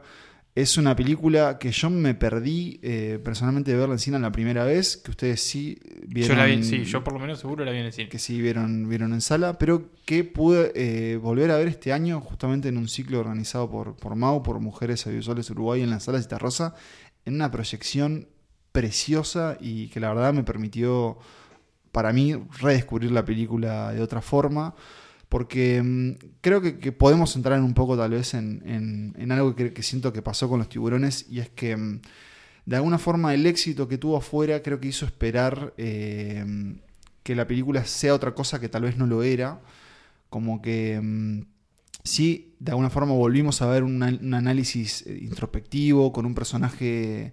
Eh, muy, de alguna forma, muy silencioso, no, no muy expresivo en, en sus sentimientos. Entonces creo que eso hizo que algunas personas, no sé, encajonaran a la película como en un cine uruguayo un poco más de unos años atrás, o como esa ola que mencionábamos de los 2000. Pero que la verdad, si volvés a ver, es una película que está cargada de, referencias propias, de construcciones, de escenas que repiten, eh, digamos, construcciones anteriores, que funcionan como espejos. Eh, siento que es una película que de verdad merece otra chance si alguien la vio y no le gustó porque no solo está cargada de, esos pequeños diálogos, sino también de una construcción estética y de unos chistes sencillamente geniales, eh, un gran uso de, la música. Y algo que para mí siempre me encanta ver en el sur uruguayo, que son nuestras playas. O sea, el uso que hace de la naturaleza en las locaciones, en, en los tiburones, es sencillamente genial. Es que me iba a decir que justamente el retrato de la vida en el balneario es algo que no estaba tan explorado en el cine uruguayo. Sí, había películas que mostraban eso, pero no. no... El, el, verano. El verano claro. Sí, pero más que el verano, más que el verano, más que, el verano que va y viene, la vida en el balneario. Sí, sí, porque no hay, no hay, turistas. No, es la vida de los que realmente viven en, en la costa y en lugares donde, bueno, en, en verano se llena turista y, se, y, en invierno no. Y después, otra cosa que es esta película, y lo mencionamos, es esta cuestión de, estamos hablando de casi siempre historias desde el punto de vista masculino, incluso desde, desde adolescentes con conflictos masculinos, y en este caso la mirada, se la mirada parte desde una, una adolescente eh, que tiene conflictos femeninos de eh, crecimiento, que es algo que hasta ahora no había en el cine uruguayo. Teníamos. No. Y de eh, hecho, esta lista lo demuestra, ¿no? Sí, no, no, es la única, pero, pero sí es una de las pocas que explora el, el, ese subgénero, el coming of age, ¿no? Ese género de paso a la adultez, o esos primeros pasos hacia la adultez, que creo que está hecho de una forma que por un lado es muy graciosa, porque esta es una película que es muy graciosa, tiene momentos sumamente absurdos, pero también, o sea, de, de reírte por ahí quizás de un episodio de, de, de violencia entre dos hermanas sí, que o, se agarran a piñas. O por ejemplo, hay, hay un montaje que donde los trabajadores del jardín se soplan la cara con... Claro, están boludeando. Están claro, boludeando, están y, y, se muestra en cámara lenta. Este, también es eso, claro, por ejemplo, hay, hay una escena que a mí me gusta mucho que es... Eh, ella y las amigas en una duna y están hablando como también, como de coger y no sé qué.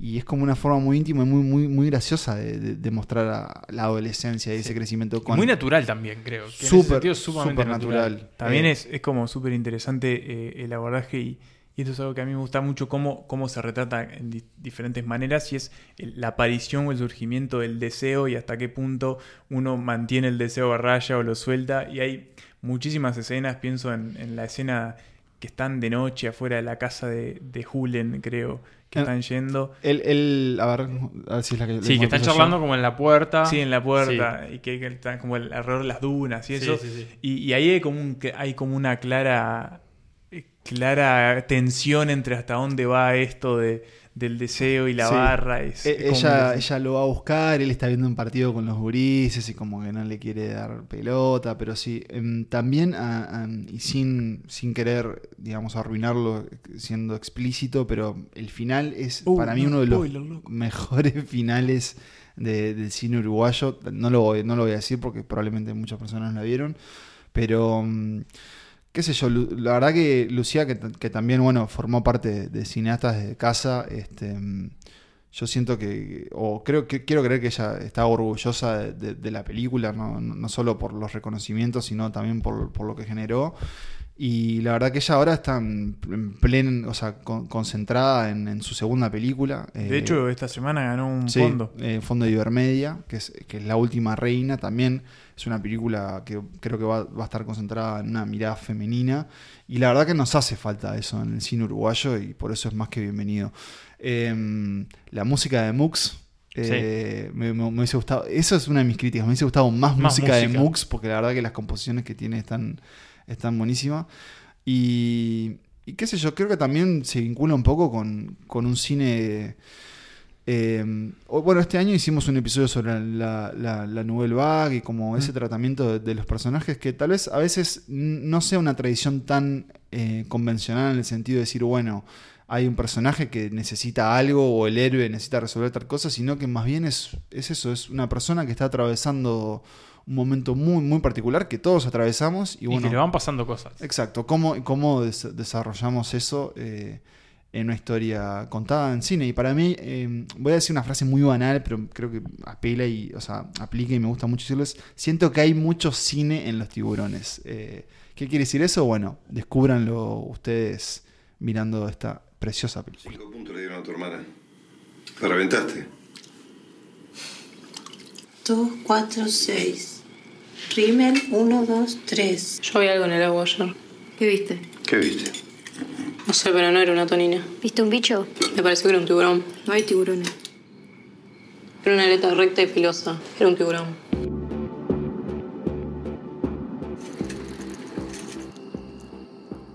Cuando empezamos a, a confeccionar la, la lista, o mejor dicho, cuando empezamos a, a seleccionar las películas que iban a integrar esta lista, había una película que, que Pablo en particular eh, cam- campeonó mucho, digamos, ¿no? Fue Rompía las de- pelotas, básicamente. Por decirlo de una forma un poco menos elegante, eh, sí, presionó para que, que estuviera en esta lista.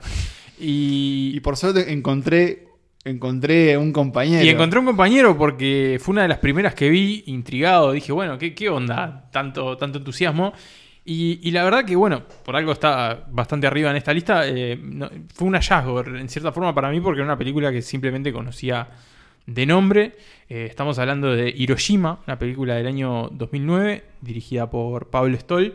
eh, que tiene una, una particularidad, es la primera película que Pablo Stoll hace luego de la muerte de su compañero y habitual co- Codirector. colega, codirector, eh, Juan Pablo Revela. Ellos dirigieron juntos sus primeras películas, luego Revela murió y Stoll, esta fue la primera que hizo luego de ese episodio. De hecho, está dedicada a, a Revela y cuenta una historia bastante peculiar porque básicamente es la historia de su hermano, de su propio hermano. Está protagonizada por su propio hermano.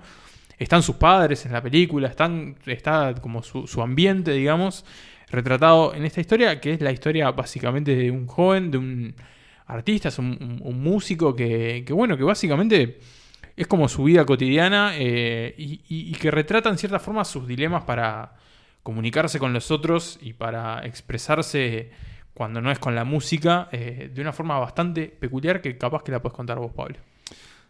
¿Con intertítulos? Con intertítulos, sí, es una, película muda. es una película muda. Es una película muda. Es un. eh, Yo Ah, le, le he visto es de- el musical mudo, Eso, así le- es como se la promocionó. Eh, porque, claro, en realidad no, no escuchamos el diálogo, o sea, no, no, no lo escuchamos, sino que aparece ese recurso que utilizaban las películas mudas, que era el texto que refleja lo que se dice. Eh, ¿Dónde.? O, o sea, ¿qué, qué- qué pensabas que iba a pasar cuando, cuando empezó Hiroshima? ¿Qué, qué- o sea, ¿pudiste adivinar por dónde iba? No, ciertamente no, la fue como descubriendo al, al momento que la. a mí me pasó, iba me, viendo. me pasó lo mismo. No tenía. A mí también, por si me preguntan. Ahí va, perdón. No, no- no sabía que, con qué nos íbamos a encontrar. Y en realidad es casi que mm, una de estos, de estos, estas películas de el, que suceden en un día, si mal no Sí, recuerdo, ¿no? es algo así, sí. Porque hay un, viaje que él hace, que se va. ¿En tren? Es, es cierto, se, se va de Montevideo, se va de nuevo hacia un balneario. Y un poco cómo van sucediendo, sucediendo las cosas. Los padres que lo quieren hacer trabajar, que También. lo anotan a un concurso. Para mí, Hiroshima tiene punto de contacto con Ojo de Madera. A ver. Lo dijo, a ver. Dígalo. Para mí, acá hay cosas que. Bueno, hay una fan de, ex- de Hay, exploración hay- seguro. hay prim- para empezar, un- un- una experimentación, obviamente, que no es recurrente en el cine uruguayo. Ya lo dijimos, es un musical mudo. Eh, Y después hay un montón de cosas que yo mientras la, me la miraba me preguntaba realmente, bueno, pero ¿esto está pasando o no está pasando? ¿Es parte de la realidad de la película o no? Por ejemplo, un partido de fútbol infinito, ponerle, para, para empezar. Pues Sí. una, una parrilla con pollos que nunca se terminan de hacer. Eh, hay como un montón de pequeñas señales que a mí, no sé, no sé si se responden, no sé si no. Hay como una, como una bruma surrealista flotando en esta película también. Eh, a mí me sorprendió mucho también el retrato que, que- hace de nuevo de cierta uruguayés y es imposible no, no pensar en nosotros cuando vemos algo, sobre todo como tan arraigado en, ciertas costumbres, en ciertas formas. eh. Estaba repasando los comentarios que tiene la película en Letterboxd y el primero, por ejemplo, es ese diálogo del Partido Infinito que dice, el intercambio es más o menos así, ¿cuánto vamos? 167 a 165 nos van ganando. ¿A qué estamos jugando? No sé. Y después tiene otra gran eh, frase la película que digamos que se re- reproduce constantemente, que es el más bien. Más bien. más, bien. más bien, que es, claro, que es una frase tan uruguaya de tan época. Es decir, che, ¿y ¿tu cosa va, va todo bien con eso? Más bien. Y así, con eso puede tener mil significados. Sí, sí. Eh, Es una película también. No es que- fácil, No es fácil. fácil por su propuesta eh, experimental, como decía Emma, pero es como, es como esas cosas que hay que a veces hay que entregarse, ¿no? Como, Claro. como ver a dónde te lleva. Sí, hay que ser menos. Hay que entrar al me- Hay juego. que ser menos racional y más emocional a veces. Y creo que esta película básicamente es emocional. No hay que olvidar lo que dijo Nico. La hizo después de La muerte de Revela. Es una película que claramente tiene algo A mí catártico me, da eso, adentro. me dio como una sensación muy Eh, catártica también. Y es eso, ¿no? A veces hay que librarse a- al flujo emocional y no pensar tanto las cosas. Sí, y si, si yo mencionaba a, a los tiburones como un final, este, por lo menos son mis favoritos, el Hiroshima también. Es un final que si pega, pega de una forma, eh, no voy a explicar por qué, pero digamos, utiliza un recurso que no está en la película, gran parte, o sea, en casi toda la película. Entonces cuando sucede es como, ah, bien. Em, perdón que peque tanto de autobiográfico en este episodio, pero te otra vez. no, loco. no, pero yo ya les conté esto a ustedes y se lo, se lo cuento ahora a ustedes, oyentes. Esta película yo la vi en un festival en Francia, y por suerte, o sea, no, ¿Viste en Francia vos? Sí. No, nunca lo dijimos acá. Y entonces para mí fue como muy particular ver a un- una audiencia casi toda veterana francesa disfrutando de- del planteo de Hiroshima, de, de- de la vida de, de Juan. ¿Era? Sí, Juan. De ¿Qué Juan. era una retrospectiva? Sí, eran 10 años de, de cine uruguayo. eh, y era esta película de 2009. O sea. Ah, justo ahí en Biarritz. En Biarritz, ahí va. Y, y yo siento, la verdad, creo que la gente, no creo no, la gente aplaudió al final. eh, y compraron esa, esa propuesta que hace, que hace Stoll, con, que con muy poco hace mucho, ¿no? Mm, Eh, sí, sí. Es muy económica. y, y es como. No sé, es muy, muy contemplativa en, cierta mirada hacia el pasado también, ¿no? Porque juega con esa idea también que, que nos pasa, eh, o que nos pasó en Uruguay, sobre todo eh, después de cierta bonanza económica en el país, que es ese, ese niño adulto, ¿no? Esa persona de, de, de 20, 30, que medio que no sabe qué va a hacer con su vida, que parece que no hay muchas perspectivas, no porque no tenga posibilidades, sino porque, qué sé yo. No hay necesidad. Claro, no hay necesidad o, o- o no se hace las preguntas que, que- que hace- que debería hacerse a la hora de, de- de construir un legado. Pero bueno, por lo pronto creo que, que dentro de la filmografía de, de Stoll, que ya adelantamos va a volver a aparecer en breve, eh, es una pequeña, gran, gran joya. Emma, ¿tienes algo, algo para decir? No, que la pueden ver si quieren verla con Nico, eh, que la vimos más tarde. Eh, la alquilamos en el sitio Movies. Si quieren verla, pueden. Parece una publicidad de Movies, no lo es. Es simplemente acercarles la posibilidad de ver Hiroshima, esta película que ocupa nuestro cuarto puesto.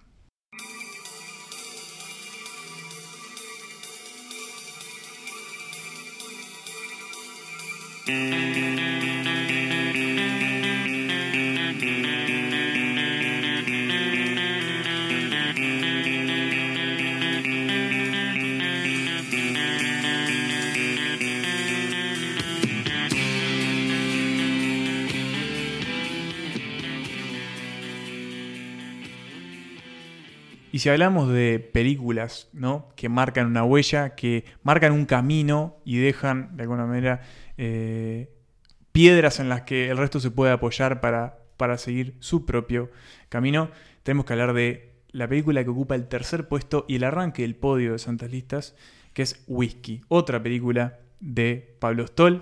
En este caso, la segunda película de Stoll junto a Revela y quizás la película más premiada, me animo a decir internacionalmente no, más importante, más, sí, quizá también la más importante a nivel de, de eco. Sin duda es la más venerada y te, te hago un ejemplo muy claro. En un punto se, me acuerdo que se difundía un mapa que creo que salía a través del ranking Sí, de. IMDb, en donde se mostraban las películas mejores puntuadas de cada país y en Uruguay estaba Wiki. Una película legendaria, como dijimos, este, bien está claro en el ejemplo ese que, que dijo Pablo, pero además eso, un- una película que retrata la idiosincrasia uruguaya, una cierta idiosincrasia uruguaya muy particular, que sentó las bases también para, para determinados éxitos dentro de las filmografías vernáculas.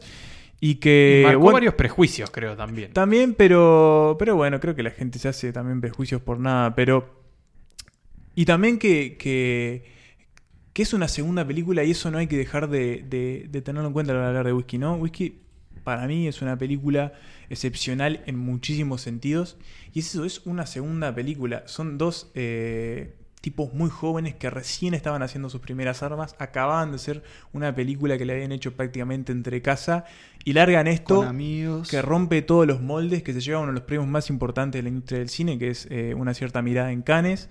Y que bueno, eh, es como también decía Nico, de alguna manera eh, predeterminó la mirada que había sobre Claro. el cine uruguayo. Sí, marcó como un prototipo de cine uruguayo, ¿no? Como una cosa de, bueno, el cine uruguayo es whisky. O ¿no? al menos en las la cabezas cabeza de, las claro. personas que no miran Sí, el cine claro, uruguayo. para bien y para mal. Exactamente, exactamente. Eh, mencionamos brevemente de, de qué va Whisky. muy breve. Es la historia de, de un hombre, de un, eh, un pequeño empresario, digamos, un, un dueño de una fábrica de medias de, del barrio de la Comercial, que es un barrio de Montevideo conocido popularmente como el barrio de los judíos. Justamente este hombre es judío. eh, y su hermano, eh, que se dedica a lo mismo, pero en Brasil, está por venir de, visita. Y decide, este hombre decide crear como una especie de ficción, eh, pidiéndole a una de sus empleadas, a su empleada más confiable, digamos, y más veterana, que simule ser su esposa durante la estadía de su hermano y crearle como una ficción de bienestar y tranquilidad doméstica que, que no es tal. Y lo que, bueno, lo que vamos viendo básicamente es el vínculo entre estas tres personas que se va desarrollando durante esos muy pocos días, primero en Montevideo y después en, en Piriápolis, en, en el balneario de Piriápolis, que pocas cosas más tristes debe haber que Piriápolis en invierno, como se retrata en esta película.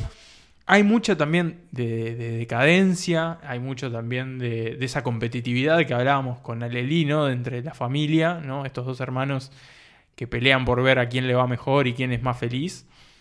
Hay mucho también de, las apariencias, ¿no? De aparentar algo que- que se es y no es, de lo que no funciona, que creo que está como representado como en ese auto que no arranca, que es el auto del protagonista que, que nunca arranca cuando tiene que arrancar. Eh, la, la decadencia también de, de la fábrica, ¿no? Como una fábrica en un contexto que cada vez tiene menos sentido tener una fábrica de medias en Uruguay y, y hay como hay como mucho, te creo que también está como lo dicho y lo no dicho. Es que, a mí es una película de, de sugerencias, es De una película que sugiere constantemente, o sea, nunca... eh, es una película que pasa a partir de los rostros de Claro. sus protagonistas, o sea, nunca de los te lo están echando en hay, cara. mucho, Es- hay momentos muy absurdos también. Pienso, por ejemplo, en la escena del, del karaoke o la escena de la piscina. Eh, y, y- y también hay como una cosa de, de humor negro. Yo, en cierta forma, eh, es una película que, que- que más allá de que no tiene como el chiste explícito, es una película que me hizo reír.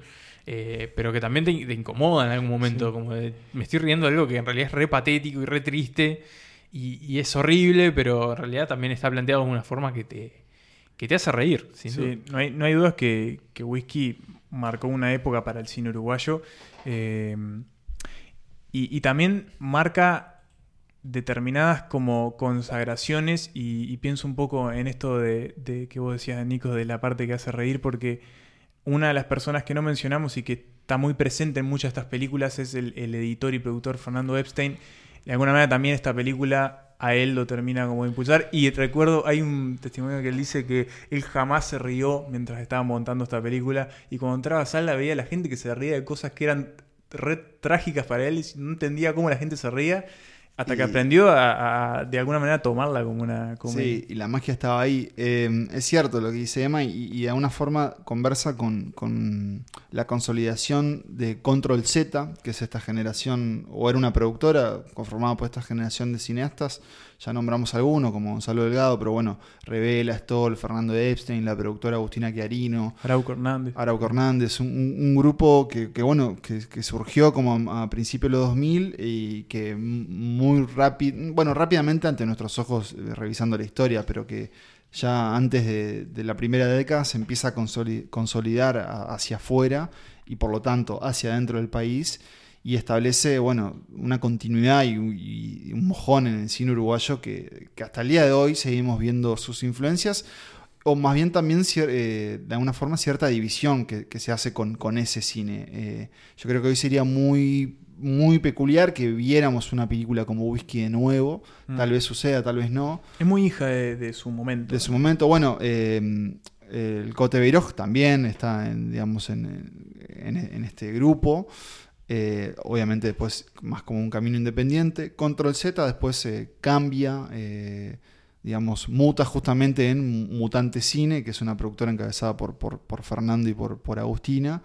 Y que bueno, hasta el día de hoy sigue produciendo cine nacional, est- apostando mucho hacia la coproducción, teniendo resultados, eh, la verdad que muy premiados. Por ejemplo, películas como La Paraguaya de las Herederas o la colombiana Monos, eh, son películas que tienen el trabajo de, de- desde Mutante Cine, pero que bueno, mirando hacia, hacia atrás, hacia el 2004 con, con Whisky, la verdad que debe haber sido muy interesante vivir esos premios afuera y, también la recepción que tenía la película adentro, ¿no? Porque yo sí recuerdo que, que- mi abuela y que a mis padres no, no les gustó mucho Whisky. Yo creo que también había una forma ahí de, de que nos estaban mostrando tal vez nuestro aspecto un poco más decadente y que era muy un poco difícil digerirlo.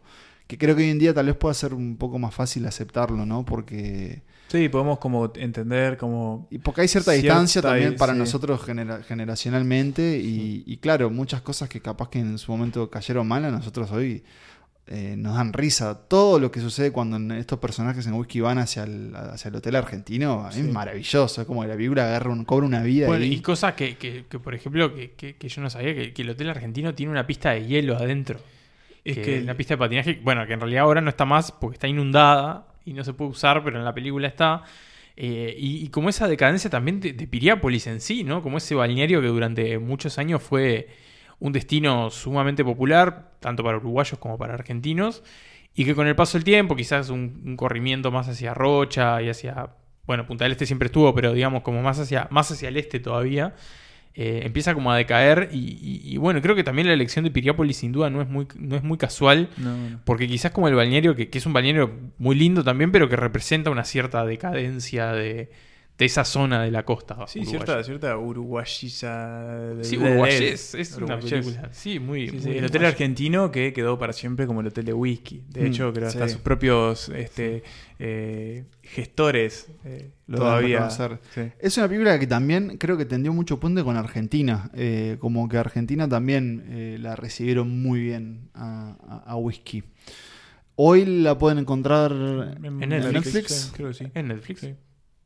Sí. Bien. Sí, es, eh, es algo que, que, bueno, eh, ha pasado también, que justamente hablábamos de ello, ¿no? De Mutante Cine, que hizo, logró tener algunas de sus películas Sí, ahí. ahí. No sé qué tanto, qué tan redituable es, pero al menos es un acceso más Es a una estas gran películas ventana, ¿no? Que no estaban disponibles.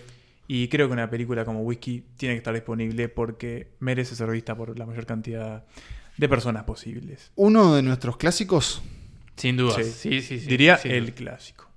El clásico. Más allá de si es nuestro favorito o no, no lo sé. Que es el clásico, me parece que sí. Jacobo, vos sabés que para mí no fue nada fácil estar todo este tiempo lejos de mamá.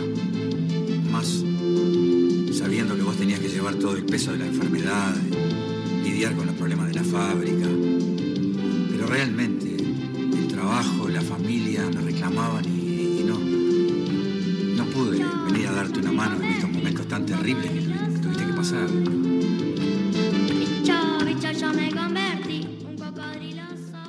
Una palabra que utilizamos mucho o se utiliza mucho cuando se habla del cine es la magia. Es ese elemento, ese elemento que está ahí en ese vínculo cuando vemos una película. eh, está cuando antes que, que empiece, cuando termina la película, está ahí. Es esa magia, esa, esa cosa que nos hace hoy apreciar este arte que se encuentra en problemas. eh, este arte que es un arte joven, que tiene tan solo eh, 120 y pocos años. Eh, y si hay una película que- en el cine uruguayo que para mí habla justamente de, la magia, el encanto y el amor que produce el cine es esta película. La vida útil, nuestro puesto número 2, una película dirigida por Federico Beiroj, que vuelve a aparecer eh, en el ranking ya en este segundo lugar. Casi la nombro antes y Emma me atajó muy bien este, cuando estaba nombrando las películas de, de Beiroj. ¿Y mm, qué cuenta la vida útil, de, que es una película en blanco y negro? Cuenta la vida de, un hombre, de un trabajador de, de la Cinemateca Uruguaya, una, tal vez la institución eh, cinematográfica de nuestro país. Eh, es un cinéfilo que, ah, realiza diferentes tareas en, en esta cinemateca, es un empleado y es un tipo que ama el cine. Y acá hay un juego un poco entre la realidad y la ficción, porque esa persona, ese personaje está interpretado por eh, Jorge Jelinek, que es un, también en un programador eh, Crítico. crítico de cine, que murió hace unos, unos años atrás, en 2000, Par- par de años, ¿no? En el Par de años, sí. 2019 o El año pasado murió. El año pasado, ah, del 2019. eh, conocido por nosotros, nosotros conocimos Sí. a, a Jorge Lo que le da una dimensión enorme a la película, ¿no? Sí. Este, Eh, lo conocimos en, en- trabajando, obviamente, y sobre todo eh, pasando tiempo con él en, el Festival de, de Punta del Este. Y bueno, la vida útil es. eh, muestra cómo este, este personaje, interpretado por Jorge, que, que no es un actor, pero que aquí actúa, eh, cómo de alguna forma su vida algo gris, algo costumbrista, algo como apagada, toma un giro y se empieza como, como a, a despertar y de alguna forma cierto aspecto casi que no, no fantasioso porque no juega con la realidad, pero digamos, se empieza a iluminar esa vida justamente cuando él empieza como a actuar de una forma que solo se actuaría en las películas. Es una película que empieza casi que, se podría decir, ca- casi que como con un porte muy documental y después va cobrando como una magia, eh, un encanto y, y un, eh, digamos... Sí, es como que hay un quiebre, y creo que podemos decir el quiebre porque no es un spoiler. No, no, no. Eh, sucede cuando la cinemateca obviamente se queda sin recursos y tiene que cerrar, y él tiene que encontrar como una nueva una No nueva vida. no o sea, propósito, y es donde claro. el juego con el título que está tan bueno, ¿no? La vida útil, puedes hablar de la vida útil del cine, que Sí, sí, hasta cuándo el cine puede llegar a tener una vida. De una institución vinculada a ello. Sí, de cuándo una vida es útil y si la vida de Jorge era útil hasta ese momento y luego no. O si la vida útil de Jorge todavía tiene tiempo. Claro. Y surge, y era lo que, lo que, lo que tenía flor de piel, es justamente cuando aparece una especie de interés Mm. romántico también, ¿no? Eh, y Jorge medio que decide, ju- decide jugársela. Eh, es una película que, que, que- que acá voy a pecar también de usar un cliché que yo la verdad que lo odio y, y he pecado también de, de usarlo, que es la frase es una carta de amor al cine. Eh, pero esta sí es una verdadera carta de, de amor al Y cine. a los cinéfilos, creo Y a también, los cinéfilos. Y más que una carta de amor al cine, es una película de amor al cine. Mm, eh, y a los cinéfilos, tal cual. Justamente a esa gente que, que para, para ellos y para nosotros que nos consideramos así. Y a veces sí, ver una película no es solo ver una película. Ver una película es entrar en un mundo y obsesionarse con él y buscar más allá de él, buscar cómo se vincula con otros mundos eh, hechos en fílmico. Y sencillamente, y para no dejar de dar vueltas, es una película preciosa. Sí, Eh, sí. Y es una película mm, que además de ser de, sobre todo eso, también es sobre las segundas oportunidades, ¿no? Porque él queda básicamente en banda hasta que encuentra otro, otro motivo por, por el cual vivir y que de alguna manera, no vamos a decir por qué, pero ese motivo por el que podría llegar a volver a tener eh, como interés de vivir, lo, lo puede llegar a volver, hacer volver al cine. Y, y es interesante el proceso de creación de esta película. El año, este año cumplió 10 años la película. Sí, Emanuel hizo una 2010. nota muy, muy buena. Y hablando un poco con, con los involucrados, en el guion también estuvieron involucrados Arauco Hernández, que ya mencionamos varias veces, e Inés Bortagaray, Bortagaray. amiga de la casa y que este, fue parte de esta temporada. Y mm, Arauco decía un poco que al principio Cote Beiroj eh, no quería que la película terminara bien, que te- iba a terminar mal. Eh, y Arauco parece que le dice, che, esto está, está buenísima tu idea, pero esta película no puede terminar así, tiene que terminar bien, tiene que ser eh, es como encantador. una reivindicación de, de- de que por un lado el cine sigue vivo, pero también de que este tipo también sigue vivo. Y bueno, termina siendo un poco lo, todo lo que has dicho vos, Pablo, de que es una película... eh, no sé si la palabra es otra palabra que yo odio, ¿no? Edificante, pero un poco te edifica. Pero un poco Sí, y de nuevo como esa cosa que, que lo hablamos en otras películas, la decadencia por un lado, pero por otro lado también como esa esperanza que no termina de desaparecer, de como, bueno, siempre hay algo por lo que vale Sí. la pena seguir. Incluso en el momento más gris. Incluso en el momento más gris, aunque sepamos que capaz que nunca vamos a llegar a lo que queremos, pero que está ahí. Y algo que me pasa también con esta película es que, por un lado, es una película que me hizo dar cuenta cómo cambió Uruguay en los últimos 10, 15 años. Eh, porque es una película que tiene 10 años, que probablemente fue filmada más o menos hace 10, Sí, 11 un poco años. Mm. Pero que retrata un Uruguay que, que hoy no existe. De- desde el uso de ciertas tecnologías o de ciertas costumbres. O el aspecto mismo de la ciudad. Creo que es una ciudad que, que en los últimos años Montevideo se ha cambiado mucho. mucho Sí, sí, también. Montevideo ha cambiado un montón. Eh, y que eso un poco se nota también a través de, del cine. Un poco en Whisky también se ve, ¿no? Como, en ese, como esos cambios eh, visuales de, de la ciudad. Y por otro lado, como hay cosas que nunca cambian porque Cinemateca sigue teniendo sus grandes dilemas eh, económicos. ¿no? Es una institución que está siempre como al borde del colapso, pero que a través de un montón de gente, cinéfilos o, o gente que simplemente quiere mucho la institución, se ha sostenido en cierta forma porque es una institución que también ap- ap- aprecias mucho a través de esta película Sí. porque el valor que tiene tener una cinemateca en el país. Y bueno, justamente, tal vez sin quererlo, pero hoy se ha convertido en, en un documento de ese, de, ese, de ese capítulo de la historia Claro. de Mm. Cinemateca y de la presencia de una de- de sus figuras claves, que es este Manuel Martínez Manuel Carril. Martínez Carril. Eh, también que dirigió la Cinemateca durante años, crítico de cine y demás. Una figura querida y también un poco este, polémica, porque Sí. era bastante digamos, tenía su, tenía su personalidad, Y eh, eso entiendo yo. de- era la voz de Cinemateca, su voz salía, eh, presentaba las, las funciones, y que acá también, bueno, justamente se lo muestra y, y se muestra esa cosa que es muy importante del cine y que, de la que no hablamos mucho, justamente, que es el, el acervo, el archivo.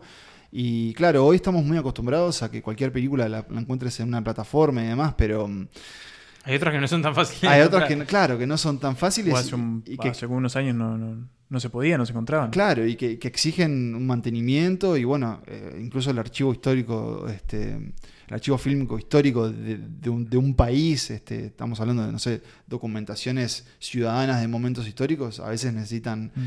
eh, un cuidado particular y eso exige fondos y demás, y bueno, yo creo que también eso está ahí metido en la vida útil. Y hablando de Cinemateca, ya para, para terminar, es importante que estemos hablando de eso porque hay dos entidades, y capaz podemos dejar la segunda entidad física para el primer puesto, está más relacionado, pero la Cinemateca también fue un parte fundamental para que tengamos este cine uruguayo porque muchos de los directores y guionistas y gente que estuvo involucrada en estas películas vio mucho cine allí. Cine que no hubiesen visto en otro lugar. Sí, fue como una escuela informal de cine, ¿no? tiene, o sea, siempre la mejor escuela de cine quizás es sentarte a ver cine. Y bueno, muchos pudieron hacerlo y determinado cine gracias a esa institución. La mentira es universal. La mentira es universal. Todos mentimos. Todos debemos mentir. La prudencia consiste en saber mentir con fines laudables. Hay que mentir para hacerle el bien al prójimo. En una palabra, hay que mentir sanamente, por humanidad. Hay que mentir francamente, hay que mentir con valor, hay que mentir con la cabeza erguida. No hay que mentir con egoísmo, no hay que mentir con crueldad, no hay que mentir con tortuosidad ni con miedo. No hay que mentir como si estuviéramos avergonzados de la mentira. Cerramos el círculo con este primer puesto. Empezamos la lista ya en el puesto 20 con una película del año 2001 y ahora volvemos a él para el, último puesto, pero que en realidad es el primero. Y un año que, como dijimos al principio, fue un año bisagra, en cierta forma, para el cine uruguayo, porque marca el inicio de una producción más constante, de una mayor proyección internacional que se fue reflejando a lo largo de todos los años que están centrados en esta lista, que, que, justamente va desde ahí hasta, hasta el 2019. Eh, y que es una película que fue fundamental, que es una película que marcó mucho, marcó a toda una generación, que sigue marcando en realidad las generaciones que, que, no son la misma, que son más jóvenes, pero que la, siguen descubriendo.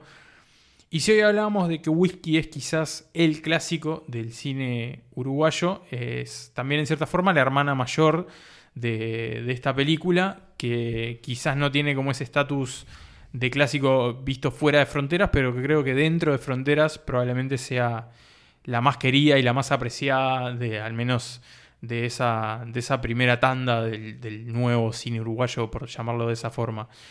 Eh, es una historia muy sencilla, es una historia que se resume en una frase eh, muy corta, que es la que está en el póster de la película, que es un barrio, tres pibes, 24 horas. Estamos hablando de 25 watts de Juan Pablo Revela y Pablo Stoll. La historia de tres amigos, tres adolescentes, eh, casi adultos, que durante una tarde de verano no tienen mucho para hacer y se empiezan a cruzar con distintas figuras y personajes eh, muy variopintas, muy peculiares, muy extrañas y sobre todo muy memorables. Esta debe ser la película con la mayor cantidad de citas y frases eh, que se recuerdan de memoria en la historia del cine uruguayo. Hablábamos un poco de la manera de crear este, estas películas, ¿no? Y si hay una que resume como este espíritu colaborativo que ha como permeado en varias de estas películas, creo que 25 Watt es como el, eh, la apoteosis, ¿no? Eh, Revela Stoll teniendo una idea junto a Arauco Hernández, eh, todos estudiantes de cine, este, no sé si la palabra al principio de esa relación era amigos, pero con el tiempo sí, sí se fue fogueando así. Eh, que tienen una idea y es básicamente hablar de lo que les pasaba a ellos los domingos después de volver de una noche de joda. Eh, y bueno, encarar ese día de resaca sin mucho más que hacer que, bueno, tratar de que la vida siga su curso mm. y, bueno, eh, mantener a raya ciertas cuestiones adolescentes. Y matar el aburrimiento. Y matar el aburrimiento. Y, y, bueno, es a partir de ahí que se empieza a generar esta película en la que se van encastrando varios personajes, así como en la propia ficción hasta que terminan esta suerte de, de, experimento que al principio no tenían tanta, tan, como tanta decisión de ponerse a filmar esto, sino más bien crear un guion, tenían muchas ganas como de escribir. Eh, y bueno, termina convirtiéndose en una de las películas más memorables y, como paradigmáticas de, del cine uruguayo, ¿no? Ellos estaban muy también influenciados por todo lo que estaba pasando en Argentina con el nuevo cine, con lo que hacía este mm, Martín Rechman, eh, con películas como no sé, Silvia Prieto, ponele, o menciona mucho también esta Labios película de Labios de Churrasco de Raúl Perrone.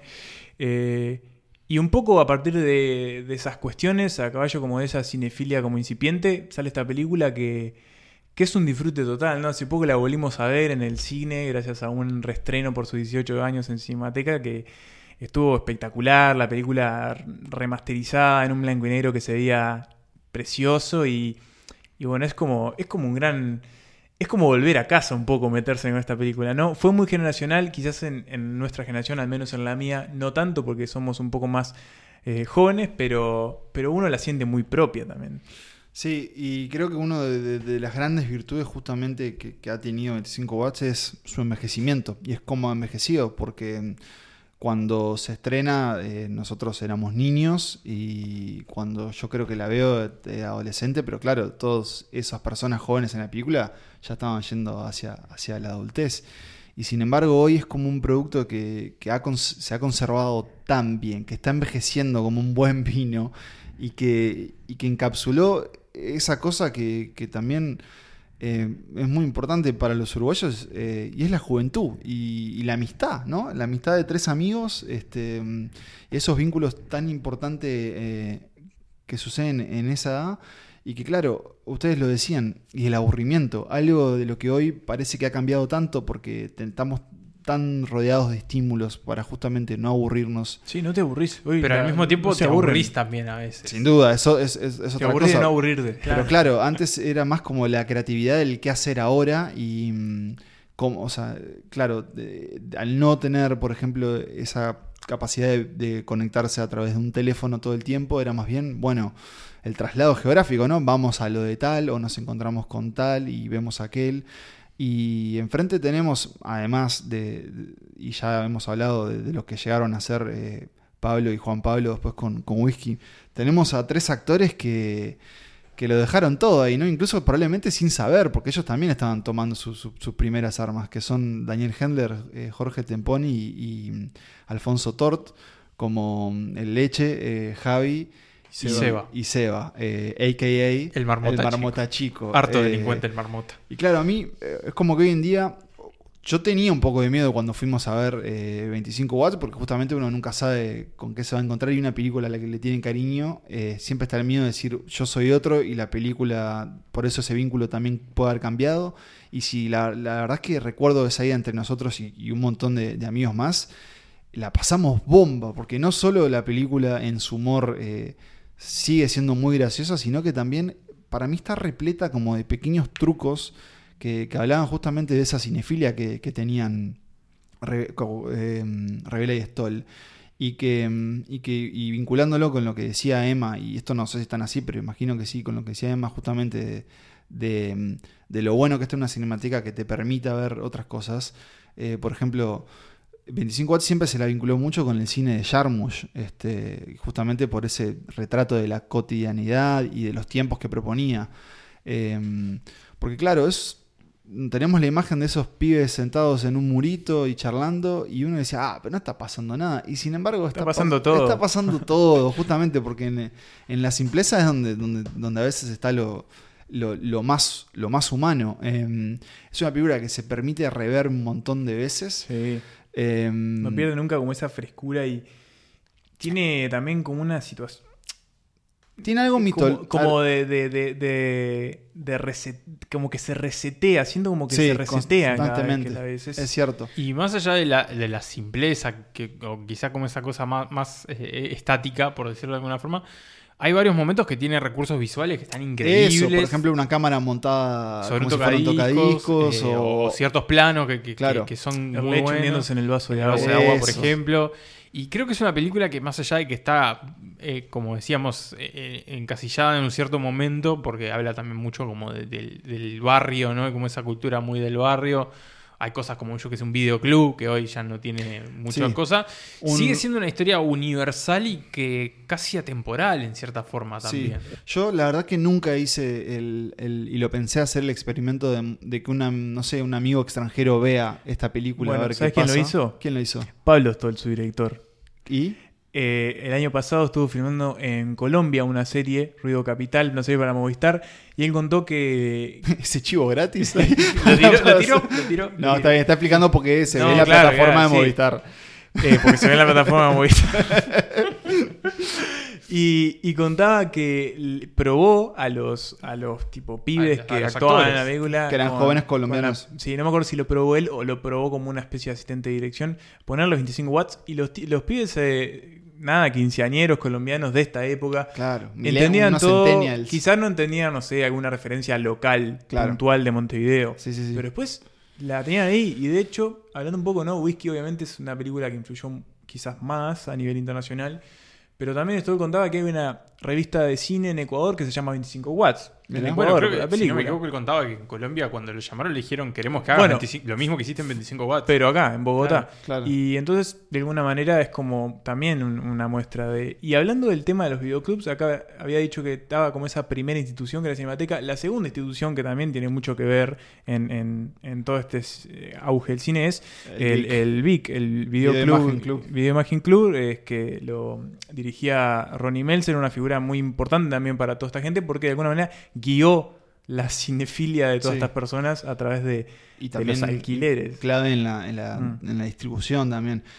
Sucede algo también con 25 watts, eh, y creo por lo menos en, en- en nuestra generación y, y nuestros amigos, eh, que es una película que, que decidimos de alguna forma apropiárnosla y, y como querer, quererla mucho, y, y sucede eso, que te aprendes las frases. Eh, de hecho, un, un amigo que escucha este podcast, Ma- Marcelo Martinotti, Y streamer de este y podcast. streamer de este podcast lo pueden seguir en, en Twitch eh, barra meme uy 009 algo así. Eh, él es capaz de citar creo que casi toda la película de memoria, ¿no? Eh, se podría hacer el ejercicio de, de estar reproduciéndola sin sonido y te acordás, te acordás de la frase. También hay eh, una galería de personajes, eh, algunos nombres que ya nombramos, por ejemplo Roberto Suárez, eh, ¿quién más aparece? Moré. Bueno, Robert Moré. Robert Moré, eh, otro amigo. Bueno, Beiroj también. Bueno, Beiroj también. eh, otro amigo de este podcast, Javier Santiago, que se está escuchando. le- No, le- parece en whisky él. Ah, ese es un whisky, es verdad, verdad, verdad. Bueno, yo quería mandarle un saludo, es Le verdad. mandamos este un es saludo. Eh, pero Gonzalo bueno, Yeravide. Gonzalo Yeravide. Un montón de, de figuras que, que, está- que están ahí en la vuelta. Bueno, Gonzalo Leao también eh, era, estuvo encargado del, del arte de esta película. Bueno, Epstein la, la editó y fue un poco ahí el productor. Ahí va. Y, y eran. eh, Yo creo que también es, es como. Si conoces la historia un poco, también es esa idea de decir, ah, mirá, se puede, se puede hacer cine, se, se puede soñar de que algo, vas a hacer algo y que va a estar bueno y que va a ser querido. Entonces, a mí como que me, transmite mucho eso, ¿no? Y, o sea, yo no soy cineasta, pero como que, que eso haya sucedido y de hecho coincide que nosotros fuimos a la misma universidad que ellos y como que se corre, está esa idea en el aire, sobre todo en, en- en la universidad, que es la Universidad Católica, de que decir, bueno, mira, acá sucedió que esta gente se conoció acá Y fueron y hicieron en todo esto. y hizo algo histórico. Entonces, esa Sin cosa- quererlo, además. Porque no, Sí, sin la pretensión, No, obvio, ¿no? na- nadie quiere decir voy a hacer un clásico. No, bueno, bueno, sí. Bueno, sí. y Christopher así- Nolan. Y así, y así, y así le sale. Pero lo que digo es esa idea de decir, bueno, este. Y mirá cómo lo vinculo. Nosotros somos tres amigos que empezamos a hacer algo, en este caso es un podcast. Hicimos algo histórico. Un Y- podcast. Se viene la película. Claro. Este, no, pero es eso, es como, bueno, dentro de, de ese afán creativo, a veces está. Está lo. Sí, sí. Está lo memorable. Y, y 25 watts es eso, es, es memorable. Bueno, si estamos yendo, nos estamos viendo en dos minutos. Ah, la, la, la, la, la campera me está No me toques. ¿Eh? Que no me toques, no tenés que tocar. ¿Qué querés? No, la campera es un... Te voy a explicar una cosa, a ver si saca. Eh, digamos así, menchaca, chopo, chaqueta, chicas. A ver si te dice algo. ¿Entendés? Vamos a murito, las chicas, oh, mira, chopo, menchaca. Los valores, déjame lucirme con eso, no seas mal. No, eh. No, ¿sabes qué pasa? Tengo un cacho de frío. Tengo un cacho de frío. Tengo un cacho de frío. Está bien. Sos amigo del Rulo, sos amigo del Fede, somos todos amigos. Somos una especie de gran familia y nos estamos viendo en dos minutitos. Nos vemos. Eso ha sido todo en la lista, en la gran lista del cine uruguayo centralistas. Recordemos, esto es una lista, no es la lista, no es definitiva. No incluimos documentales. Faltan un montón de Faltan un montón de películas. No incluimos las del 2020. Así que bueno, no se sabe si en una de esas volvemos a repetirla. Pero tenemos una lista y es esta. Nico, ¿cómo empieza? Empieza con el puesto número 20 en La puta vida. En el puesto número 19 tenemos a Gigante. En el puesto número 18 tenemos La noche de 12 años. En el puesto 17 Mr. Kaplan. En el puesto 16 Anina. En el puesto 15 El viaje hacia el mar. En el puesto 14 El baño del papa. En el 13 tenemos La noche que no se repite. En el 12 Mista Cuarembó. 11 en El Pozo. Empieza el top 10 acá. 10 Alelí. 9 Clever. 8 Belmonte. 7 Mal día para pescar. Bien, en el puesto número 6 tenemos Ojos de Madera, en el 5 Los Tiburones, en el 4 Hiroshima, en el 3 acá en el podio Whisky, en el número 2 La Vida Útil y en nuestro puesto número 1 de la lista de cine uruguayo de los últimos 20 años, Santas Listas, 25 watts. ¿Están contentos? Contento. A mí me gusta mucho cómo quedó, Sí, sí. cómo quedó la lista. Eh, ¿Cambiaría puestos? Y, qué Puede sé ser. yo, puede ser. Sí, hay cosas que probablemente me me van a gustar un poco más, un poco menos, pero mm, sobre todo te diría que del 1 al 10 me gusta mucho cómo quedó. Creo que es una lista también bastante representativa, si bien es muy parcial, de un poco de, los, de las distintas, no sé llamarle corrientes, pero las distintas voces que hay en el cine uruguayo, un poco la evolución que también tuvo en estos 20 años. Eh, creo que ilustra un poco las cosas que se hacen acá a nivel cinematográfico y, y lo mucho que hay para dar en un país que tiene pocos recursos y que tiene un mercado muy mínimo, pero que siempre se las ingenia para, para contar estas historias. ¿Sabes lo que me gusta de esta lista? A ver. Que es nuestra. Ah, sí. Es nuestra. Y eso dice mucho. Sí, es, son nuestras favoritas, o al menos, sí, por el momento, Sí, en este momento este histórico no. son nuestras favoritas. Exactamente.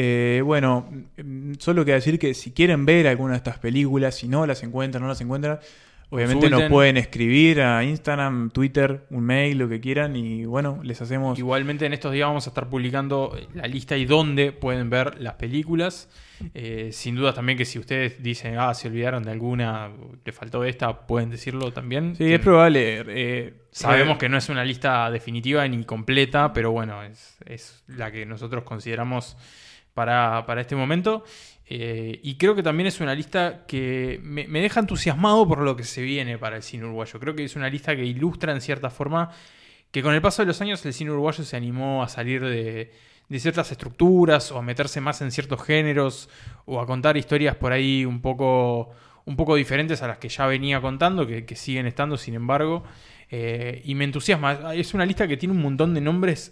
Hay un montón de primeras o segundas películas en esta lista. Mm, sí. Y creo que eso también me entusiasma de, de decir, bueno, acá hay un montón de gente que todavía tiene un montón de historias adentro y que sé que en los próximos años las vamos a ver más tarde o más temprano, pero las vamos a ver.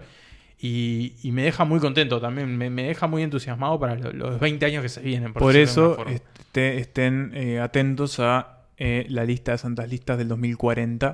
Exacto, Con- ya les decimos para la temporada 45. Para la temporada 47. No sé, vos- No, sí. ve, Puede ser que en sea la lista 40, 40. no, 25, perdón, me- 25, me fui- la lista demonio. 25. Bueno, eh, La temporada 25. Temporada vo- volviendo al 2020, yo, yo la verdad que cada año me mantengo más optimista con, con el cine uruguayo. Siento que eh, siento que está ahí a punto de como de volver a explotar, sobre todo con de explotar sobre todo con, con generaciones eh, más jóvenes. Y también eh, estos directores, muchos de los que ya aparecieron acá, están entrando en, una madurez eh, ya en sus 40 o 50 años, que, que bueno, eh, dentro de todo, si pensamos en otros grandes directores y directores del cine, del cine mundial, es una edad en donde se han dejado grandes obras. Entonces, si bien obviamente nos gustan mucho est- est- estos debuts, estos comienzos, esas cosas de la juventud, ¿quién no te dice que estos nombres no puedan hacer unas obras maestras eh, más adelante? Ojalá encuentren las herramientas y sobre todo el ánimo de hacerlo, porque también muchas veces ellos eh, cuentan o nos han contado, bueno, justamente lo difícil que es hacer cine en Uruguay. Ojalá sea cada vez más fácil. Yo creo que, que, bueno, eso obviamente depende eh, de, De un montón de cosas que no solo son la voluntad de los artistas. sin pero- duda, obviamente también eh, la, la mirada o el peso que, que tenga un gobierno sobre justamente su industria audiovisual es muy importante. Coyuntura económica. También, eh, pero bueno, yo creo que que Uruguay en el cine tiene, tiene mucho para decir todavía. Y, pero por, por lo pronto estoy como muy contento de, de- de vivir eh, estos momentos. Este año en particular, la verdad que fue un año de muy pocos estrenos. eh, Muchos estrenos creo que se guardaron. eh, Algunos para, el año que viene. Algunos hubo, algunos fu- fueron muy interesantes. Y de nuevo, en esta lista obviamos la, mm, la pata documental del cine uruguayo, que es riquísima y que amerita una lista y que ojalá y la queremos hacer y la haremos. Pero bueno, dentro de todo, yo creo que se, viene, se vienen grandes cosas. eh, también imagino como, como un cine uruguayo un poco más... eh, como más eh, vinculado a un Hollywood, viste, digamos, un poco más este Industrial. Industrial, un- tal vez un, o sea, no sé si sucederá, pero bueno, en Argentina sí sucedió y eso ha dejado películas muy graciosas y otras la verdad que muy olvidables, ¿no? Como Corazón Loco, que es una de las cosas más Igual, igual en Argentina se, se diferenció bien. Sí, completamente. Tenés, Están tenés- como las dos tenés todas las marcadas. ramas, claro. Acá sí, yo creo que sigue siendo un cine de autor, pero me parece que también hay gente que, que tiene puesto como, como, como ese ojo. Pero bueno, yo creo que donde más pongo mis fichas es, es en las generaciones jóvenes y las que vienen viendo un montón de cine uruguayo y no uruguayo. Y bueno, ¿quién no te dice qué pasará con las series? Nosotros no hablamos de series, pero acá es algo que todavía está muy, muy incipiente y hay que ver si nos empiezan ahí a, a cruzar los, los caminos.